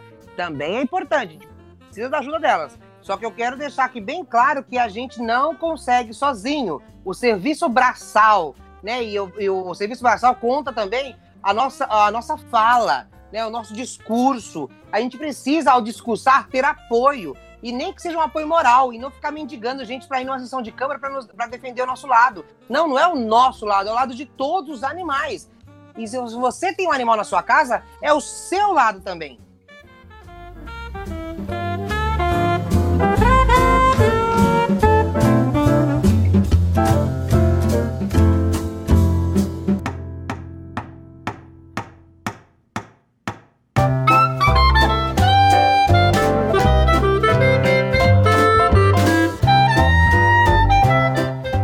Está ouvindo, quando você denuncia, você faz parte da ajuda. É, isso não serve só para animal, serve para tudo, para todos o, todo tipo de crime que acontece. Por exemplo, eu tive uma amiga que foi assaltada e levou uma facada. E o ponto que ela aconteceu isso com ela, que foi na, na esquina ali da, da casa da criança, que, é, que tem a faculdade ali do lado agora, né, junto. E ela saiu de lá na esquina, foi abordada e levou a facada. Só que ela não foi a primeira assaltada e nem a última. Só que qual é o problema? Ela foi a primeira a denunciar. Então a própria polícia não sabe do problema que está acontecendo naquele, naquela região. Porque não está chegando denúncias. As pessoas falam, ah, não vai acontecer nada, ah, a polícia não vai vir. Se todo mundo enche o saco, eles têm vai fazer alguma coisa. Porque por mais que tenha bom, mau funcionário público tem bom funcionário público também. Tem gente que se importa. E isso é uma informação que tem que chegar, porque elas têm que exercer os direitos, mas para gozar dos seus direitos, ela tem que fazer seus deveres. É, e as pessoas têm que lembrar que nós, aliás, não só na, na causa animal, todo canto, nós somos número. Somos número. Então, se você não gera estatística, você não tem o benefício da, do porquê daquela estatística. Então, nós estamos gerando uma estatística de que naquela região, naquela esquina, há um número excessivo, porque há um número excessivo de denúncias. Ponto. O que, que, acontece? Ali pode ter um novo comando de polícia, ali pode ter mais é, policiamento, coisa do tipo. Não adianta fazer da boca para fora, é igual projeto, não existe projeto verbal. Então você precisa formalizar a sua denúncia para gerar uma estatística, estatística para o seu bem. Entendeu? A estatística é uma coisa boa. As pessoas, as pessoas não entendem que nós somos número. Se você não apresenta números, você não está é, embasando, você está embasado, você não está justificado o teu porquê. Né? A sua revolta é uma revolta. É, não adianta falar, mas ninguém fez nada. Ninguém fez. Quem tinha que fazer não fez. Tem que tirar a gente que tá de fora. E já começou errado lá atrás. Quem tinha que fazer não fez, que era denúncia. Então já fica uma lição aqui para quem está ouvindo espalhar essa importância da denúncia, que ela tem um papel fundamental. É. Uma coisa nós vamos fazer na ONG agora, que a gente conversou e falou, não, agora nós vamos mudar nossa postura com o poder público. A gente vai oficiar o poder público a cada dia. Uma hora ou outra eles vão ter que acordar para a vida. Porque quando eu chegar no, no, Ministério Público, aqui, ó, 40 ofícios, nenhum foi respondido. Perfeito. Avisado eles foram. Aí você tem documentação, né, pra, pra brigar. Exatamente. Gente, eu queria fazer só duas perguntas, mas isso já é mais pessoal para vocês. É, em relação à família de vocês. Não a parte que vocês falaram do, só da preocupação de riscos e tudo mais, mas pelo cuidado, porque isso demanda muito tempo de vocês, falta de dedicação à família, às vezes pela dedicação animal. É, vocês enfrentam um desafio de equilibrar esses pratos, né, na, de relacionamento em casa, com a ONG e com o trabalho, com tudo que vocês já fazem diariamente. Como vocês falam, eles têm uma vida, né? E nem sempre os familiares conseguem entender a todo momento, porque vocês só levam pedrada, só levam. E eu imagino como, como isso é difícil para vocês e, e a, até a necessidade de terapia, como falaram, né? Sim, abala sim a questão familiar abala, porque faz sujeira, abala porque o gato, meu gato, tem um gato que faz xixi no tempo do meu marido, meu marido vai ficar puto, fala, pô, o gato tem quintal inteiro pra fazer xixi, tem areia tudo, tem que fazer xixi aqui no meu tênis. E eu tenho que entender, né? É, abala questão financeira, eu gasto mil reais por mês, ração, areia, tudo isso. Isso é dinheiro do meu bolso. Eu não peço dinheiro, por exemplo, os, os meus animais são meus. Então, é minha obrigação cuidar, pagar, sustentar, diferente da ONG, são animais resgatados. A ONG tem sim que receber dinheiro de ajuda do governo e da sociedade. Então, para os meus animais, eu quis ter bicho, então eu tenho que assumir essa responsabilidade. Então, a bala, sim. Quando eu peguei esses animais, eu não tinha filho. Hoje eu tenho dois filhos. Né? Então, eu tiro dos meus filhos, poxa, se falar mil reais, mil reais é uma coisa que eu podia financiar uma casa própria. E tá indo para ração. E eu lembro até hoje, eu nunca vou esquecer o dia que eu, a primeira vez que eu conversei com o atual prefeito, antes dele ser prefeito, quando ele estava falando de campanha, a gente estava comentando sobre animais, tudo, né? É, e ele, eu aumentei com ele, ah, eu tenho tantos animais, na época acho que eu tinha 19 gatos, se eu não me engano. Aí ele deu risada de mim, talvez não foi nem com maldade, nem não foi de forma pejorativa, acho que ele não se ligou ali da importância da fala, né, da postura. Ele falou, nossa, você tem 19 bichos, você tá doida, não sei o que, brincando, tal. Eu falei, é, se eu tenho tantos animais assim, é porque o poder público em algum momento falhou. Porque eu peguei na rua de caçatada. Entendeu? E isso foi em 2016, ele nem era prefeito, acho que nem era candidato, na época não era nada. E foi uma conversa informal e ele falou isso. Eu falei, então, tá vendo? Se a gente tá com muito, se a gente tá sobrecarregado, não é só a questão que tem gente que tem problemas mentais, tem gente que tem transtorno de acumulação, e acumula, acumula, acumula. Mas também tem aquelas pessoas que pegam esse bicho por sentimento. Porque eu sei que se eu não pegasse, ele ia morrer. E eu ficava com isso na cabeça. Hoje eu já tenho consciência através de tratamento, de terapia, que se eu não pegar ele vai morrer. Que pena, eu não posso pegar, gente. Eu, agora, se eu tô andando na, na, minha frente, na minha calçada, eu vejo um animal atropelado, eu vejo um animal machucado, eu vejo um animal, uma, uma fêmea prenha, eu pego. Agora, se você me ligar, falar que é um animal machucado, atropelado, eu falar, sinto muito, não posso ajudar.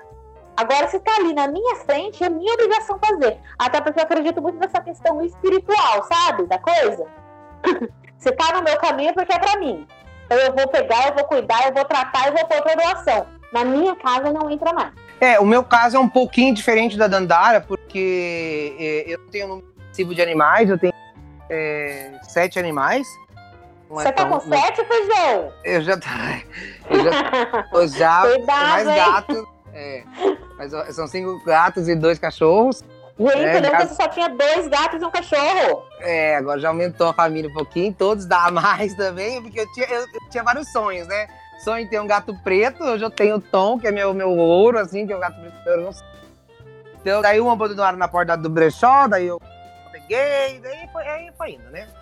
Mas, é, e essa questão abala muito, porque assim, minha mãe me ajuda muito com os animais da minha casa, sabe? A gente, ela, que minha mãe achava que gato é, tinha pacto com o diabo, sabe? Não pode ter gato, pode ter cachorro. Gato não pode, é cachorro, que gato não é legal, porque gato quando tá no cio faz aquele barulho de criança chorando à noite. O pessoal, ih, meu Deus, tá conversando com o diabo, ai Deus do céu. Então, tipo, minha mãe não gostava. Hoje, ai, filhinho, vem aqui, filhinho. Filhinho, sabe? Amo os gatos. E eu é, só que assim, é, eu sofro um pouquinho porque foi bem que a Dora falou, dentro de casa atrapalha um tiquinho e a gente tem que ter esse jogo de cintura, porque a Nina, que foi minha primeira gata, cada gato que eu trouxe na minha casa, ela foi me punindo de alguma forma, né? Porque ela queria ser, ser única, né? Chegou um ponto que todo dia, durante seis meses, ela fez cocô em cima do carro. Todo dia em cima do carro. né? Então, todo dia de manhã eu tinha que ir lá pegar, ou, ou antes de meu pai acordar pra ele não ver, tal, tal, tal, né? Porque é chato, né? Fica aquele cheirão na, na, na varanda. Enfim, então isso atrapalha um pouquinho, mas acho que o meu não é tanto isso. É, é, o, é o que eu, é, é as minhas costas mesmo. Hoje eu, eu tento não reclamar muito na frente dos meus pais, porque eles ficam magoados, porque várias vezes eu me peguei chorando, por quê? Lá mais, a gente tem alguns diretores, só que o presidente ele tem uma, uma- algumas prerrogativas que não são tão legais. Por exemplo, quando a ração tá acabando, olha pro presidente e fala: se vira, amigão. Então, tipo, é, é uma tonelada e quilos por mês ainda na ONG a mais, né? A gente consome uma ração de combate para cachorro de qualidade para gatos. O gato não pode brincar com o estômago dele porque ele, nossa, destrói mesmo. Nós temos alguns gatos doentes que precisam manter a imunidade alta. No entanto, que quando, quando fica muito frio, toca, taca vitamina nos gatos, eles não podem ficar é, com a imunidade baixa, senão é, alguns têm a- o HIV felino, que é o- a, a FIV, pode atacar eles vira a óbito. Então, o, o maior sofrimento é quando, por exemplo, chegou a conta de luz e não tenho dinheiro, chegou a conta de água. Esse tempo atrás, na pandemia, a agropecuária, ela não estava errada. Eu falei gente, a agropecuária está com papel como empresariado. O comerciante também está sendo impactado pela, pela pandemia. Quando o- a agropecuária falou assim, olha, Rodolfo, eu não vou liberar para você a ração, que vocês estão devendo tanto aqui e eu preciso do dinheiro. Eu caí em choro. Eu caí em choro porque eu falei, meu Deus do céu, eu não tenho de onde tirar dinheiro. Gente, e é por Deus, eu, tava, eu, eu chorei tanto, chorei tanto. E no dia seguinte, no dia seguinte, uma pessoa foi lá na chácara, tava falando com a Sandra, a Sandra é minha vice-presidente, que muito faz pela. Ela tava lá, ela. Rodolfo, tem um pessoal aqui que ele vai na agropecuária doar alguns, algum pouquinho de ração. Você pode acompanhar eles na agropecuária? Eu falei, não, eu vou encontrar com eles agora. Eu tô indo lá, inclusive, tentar insistir para pegar a ração fiado. Né? Eu, tenho que, eu tenho que ter a cara de pau. Não interessa se é bonito ou feio, eu tenho que me, me mendigar. né? Então, daí, quando eu cheguei lá, o cara me doou ração para 15 dias, gente. 15 dias de ração, ele me doou 3.500 reais. Sabe? Na hora eu falei, gente, é Deus. Como, como isso? Na hora é Deus. Eu comecei a chorar de novo, porque eles, eles deram a ração, a agropecuária ficou feliz. Sabe? Eu não tinha, eu fui lá para mendigar a ração.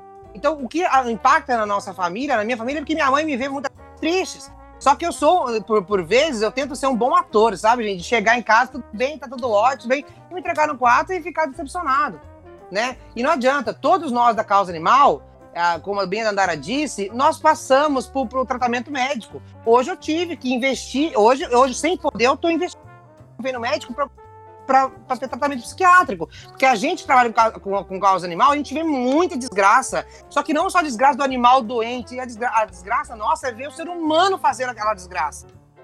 Entendeu? Aquilo para nós nos dói tanto. E a gente chega na hora, como a Dandara falou, tem como pôr na minha casa, como resgatar. A gente, racionalmente falando, a gente não tem mesmo, mas o nosso psicológico pira. Que a gente fica se sentindo culpado. Meu Deus do céu, será que eu não tinha mesmo? Será que eu. Sabe? Tipo, então, se não é a terapia, a gente, a gente tá ferrado, gente. Sabe? Então, a- é, é- é muito difícil. E o que mais me decepciona é quando vem um cidadão ou outro, isso. Você quer me matar você fazer isso. né? Eu não admito que falem mal de protetor nessa cidade. Eu posso falar mal. Porque eu faço, eu, eu, entendeu? Porque eu sou protetor, então eu posso falar mal. Eu posso falar da Dandara, qualquer um. Ela também pode falar de mim. Agora, gente que não faz nada, não cata um cocô, não dá um quilinho de ração, esse cidadão tem que ficar calado. Ele não tem direito de falar, porque ele não ajuda em nada. Quem tem direito de falar é quem põe a mão na massa. É igual o diretor de ONG. Diretor de ONG é quem trabalha, não é quem tá no papel. Protetor é quem, quem, quem, quem protege. E não aquele protetor que não faz nada. Entendeu?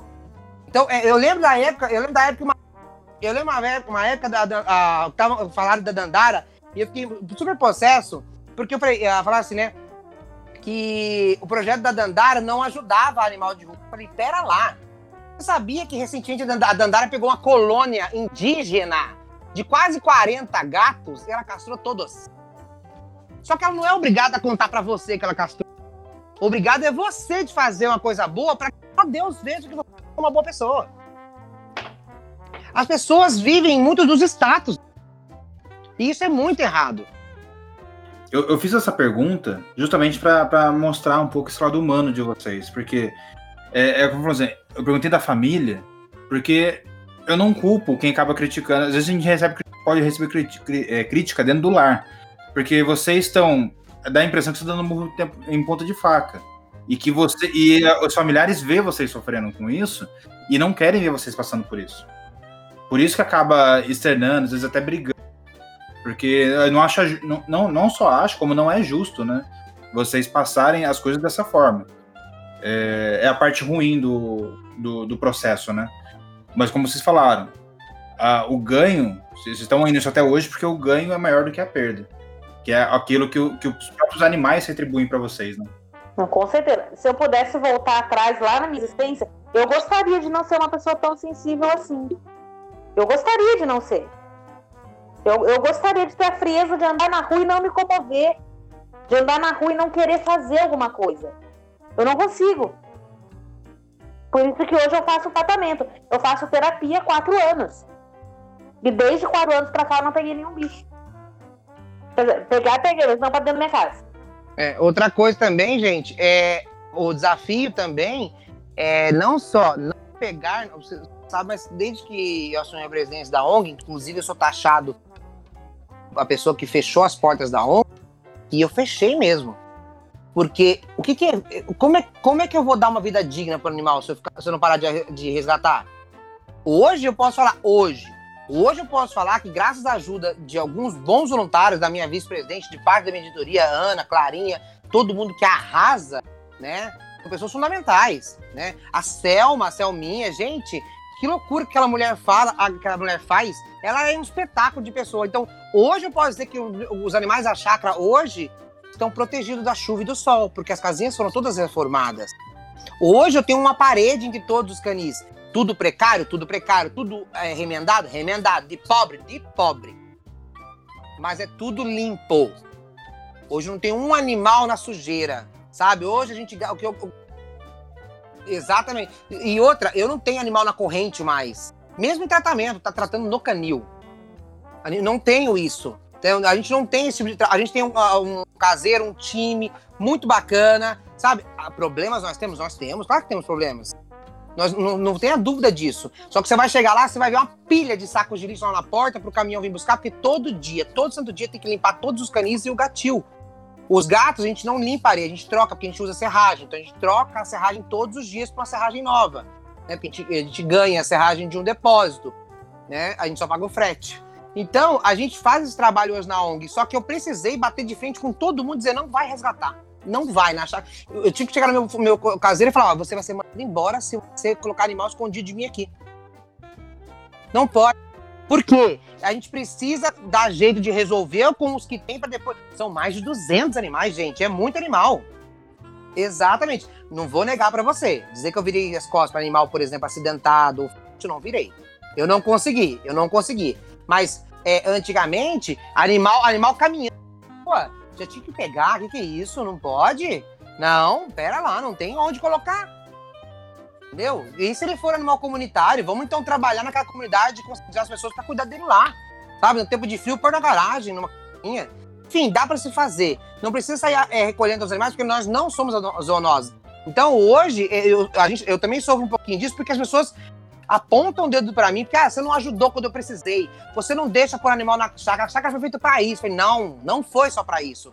A, a, a, ONG foi feito para ter uma estrutura, sabe? A gente não é um estudo Isabel, tudo maravilhoso, lindo, né? Eu acho lindo quando eu vejo aquelas imagens. Mas a gente hoje está dando. Vi... É, a gente está tentando dar uma vida digna. A nossa próxima etapa, inclusive, todo mundo está ouvindo, se quiser participar, doar para ONG a mais, nossa próxima etapa é melhorar a qualidade da ração dos animais. A, a, hoje nós damos ração de combate. Para quem não sabe, a ração de combate é uma ração sem corante, a gente não utiliza corante na ração. É uma ração com proteína de 19%, de 20%, que não é, é legal, legal é 20% para mais, mas é 20%. E essa ração é aquela ração que deixa o animal em pé. Tipo, como se o animal engordasse sem saúde, entendeu? Não é, por exemplo, assim, é você comer todo dia McDonald's. Tá? Você está comendo, você não vai morrer de fome, mas você vai morrer por outros problemas. Entendeu? Então, é, a gente queria muito melhorar a qualidade da Quando o animal come, inclusive você na sua casa que dá uma ração colorida, para. Né? Quando o animal come ração de qualidade, migão, você vai gastar muito menos com veterinário, muito menos uhum, com medicamento, o animal é saudável. É um investimento. É que, é que eu pus a ponta no, na, é, que eu pus a ponta do lápis, eu não consigo fazer esse investimento ainda. Infelizmente. Mas a nossa próxima etapa é mudar a ração dos nossos animais. É verdade. Vou deixar esse espaço do final aqui para vocês para vocês poderem falar um pouco como as pessoas podem encontrar vocês, tanto para doação, mas para se voluntariar também. Não, como eu falei, hoje eu não resgato animais, é raro é, é quando eu faço uma vaquinha, uma rifa, quando eu, porque a maioria das vezes que eu resgato, eu pago do meu bolso. Se eu resgato, é que eu tenho condições de arcar. Às vezes, algumas exceções, igual semana passada, resgatado um gato que levou tiro. A gente não estava preparado. Aí eu fiz uma rifinha básica lá, uma vaquinha rápida, conseguimos levantar o dinheiro. É, hoje eu tenho certeza que os abrigos, né, como por exemplo a Mais, o abrigo da Selma, financeiramente falando, eles precisam mais de ajuda. Né? Eu me coloco hoje à disposição ajudando em campanhas de castração a valores acessíveis que vocês conhecem, inclusive seus animais foram castrados conosco. Dessa forma, a minha forma de ajudar hoje é com castração. Então, é, toda a parte financeira, quando alguém me procura, ah, Dandara, quero doar ração, quero doar dinheiro, quero doar medicamento, meu bichinho que sobrou, eu sempre indico o pessoal dar mais para estar tá recebendo isso. Porque eles precisam muito mais, tenho certeza disso. A maiscpv.com. Lá você encontra tudo, inclusive para você quiser ser voluntário, nós temos todas as áreas do voluntariado lá e cada área que você clica tem uma introdução do que, que é aquela área o que aquele, aquela questão do voluntariado, o que você iria fazer sendo voluntário daquela situação. Então nós temos isso lá no site também você encontra toda a nossa prestação de contas, forma bastante transparente, todo mundo pode ter acesso no momento que quiser. Você também tem um campo para poder falar com a gente no nosso site. Você também pode fazer doações tanto pelas contas oficiais da ONG, que é no Bradesco e na, na, no Banco do Brasil, ou o PayPal você pode usar também, é, PagSeguro, existem vários links para você pagar no cartão de crédito. Qualquer doação é bem-vinda. Um real, dez reais, vinte reais, o quanto você puder doar para a ONG a mais. Nós temos algumas vaquinhas também, as vaquinha, a vaquinha da, da reforma dos canis. Né? Hoje, infelizmente, nós não temos é, ainda uma fossa séptica, nós estamos lutando por uma fossa séptica. E uma próxima vaquinha que será lançada muito em breve é a vaquinha do nosso é, novo poço artesiano a, o poço que libera água para a gente na nossa sede, na chácara, no nosso abrigo, ele está secando. E uma vez que eu seque, eu não tenho água para dar para os animais beberem, porque a gente não tem água da Sabesp, porque a gente não tem como bancar. Então a gente urgentemente precisa fazer uma vaquinha. É um poço que custa 12 mil reais para fazer ele bem fundo e conseguir é, ter água em abundância para todos os animais. Então você tem como ajudar através do site, Facebook da Mais, é, Instagram da Mais, tem lá também o meu Instagram do Rodolfo Underline Feijão.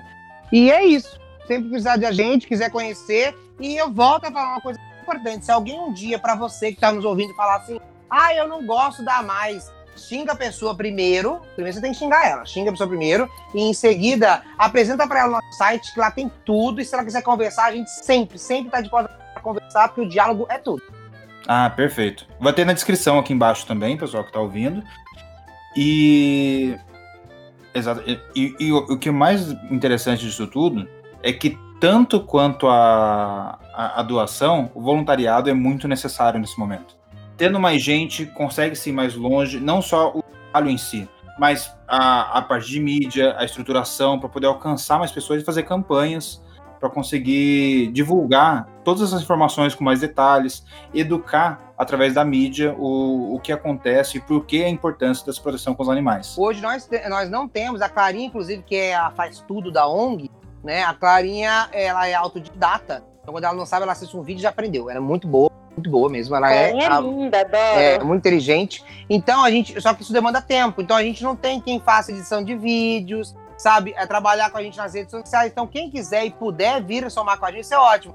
E, só, e não, não dizendo que as outras áreas não são importantes, como é, voluntária no brechó da ONG, voluntário na captação de óleo usado, das tampinhas, né? Você pode doar tampinha para nós também. O banho tosa. O banho tosa deu uma parada por causa da pandemia, mas vai voltar. O nosso banho tosa não é um banho tosa para terceiros, não. Você vai ter o abrigo e a gente seleciona alguns animais para gente banho, tosar, entendeu? E, é, passar alguns produtos necessários. E esse, e esse, é mais importante ainda, porque esses trabalhos, como a gente está numa pandemia, e você às vezes não é nem de caçapá e quer ajudar, porque às vezes não tem uma ONG próxima, algo do tipo, é, são trabalhos que dá pra fazer digitalmente, né?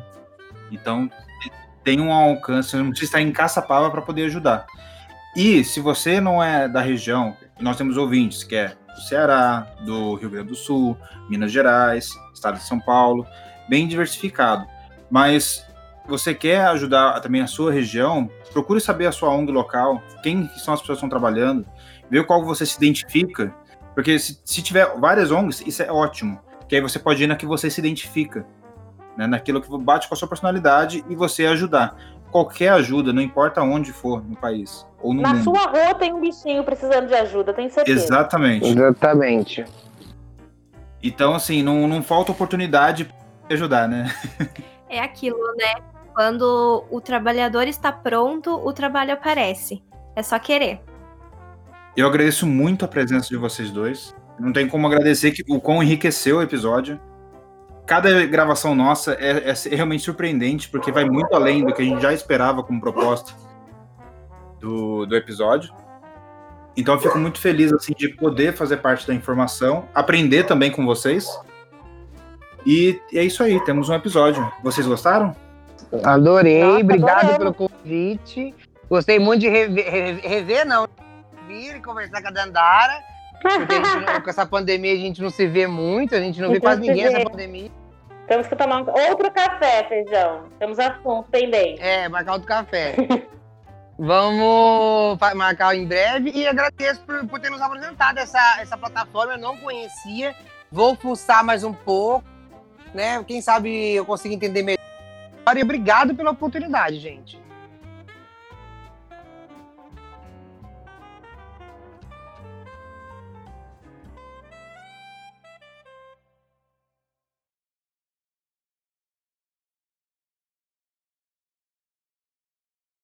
E você, ouvinte do Prego, já conhece a plataforma Anchor?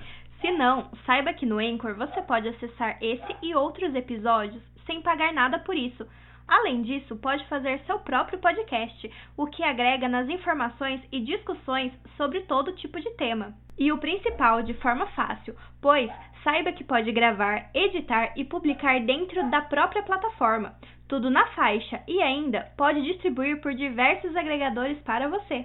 Spotify, Apple Podcast, Castbox e muitos outros. E você pode também ganhar dinheiro sem precisar de um mínimo de seguidores. Gostou? Então siga esse e outros podcasts de sua preferência e não se esqueça de curtir o Prego, que está disponível para download no celular e em seu desktop no site anchor.fm.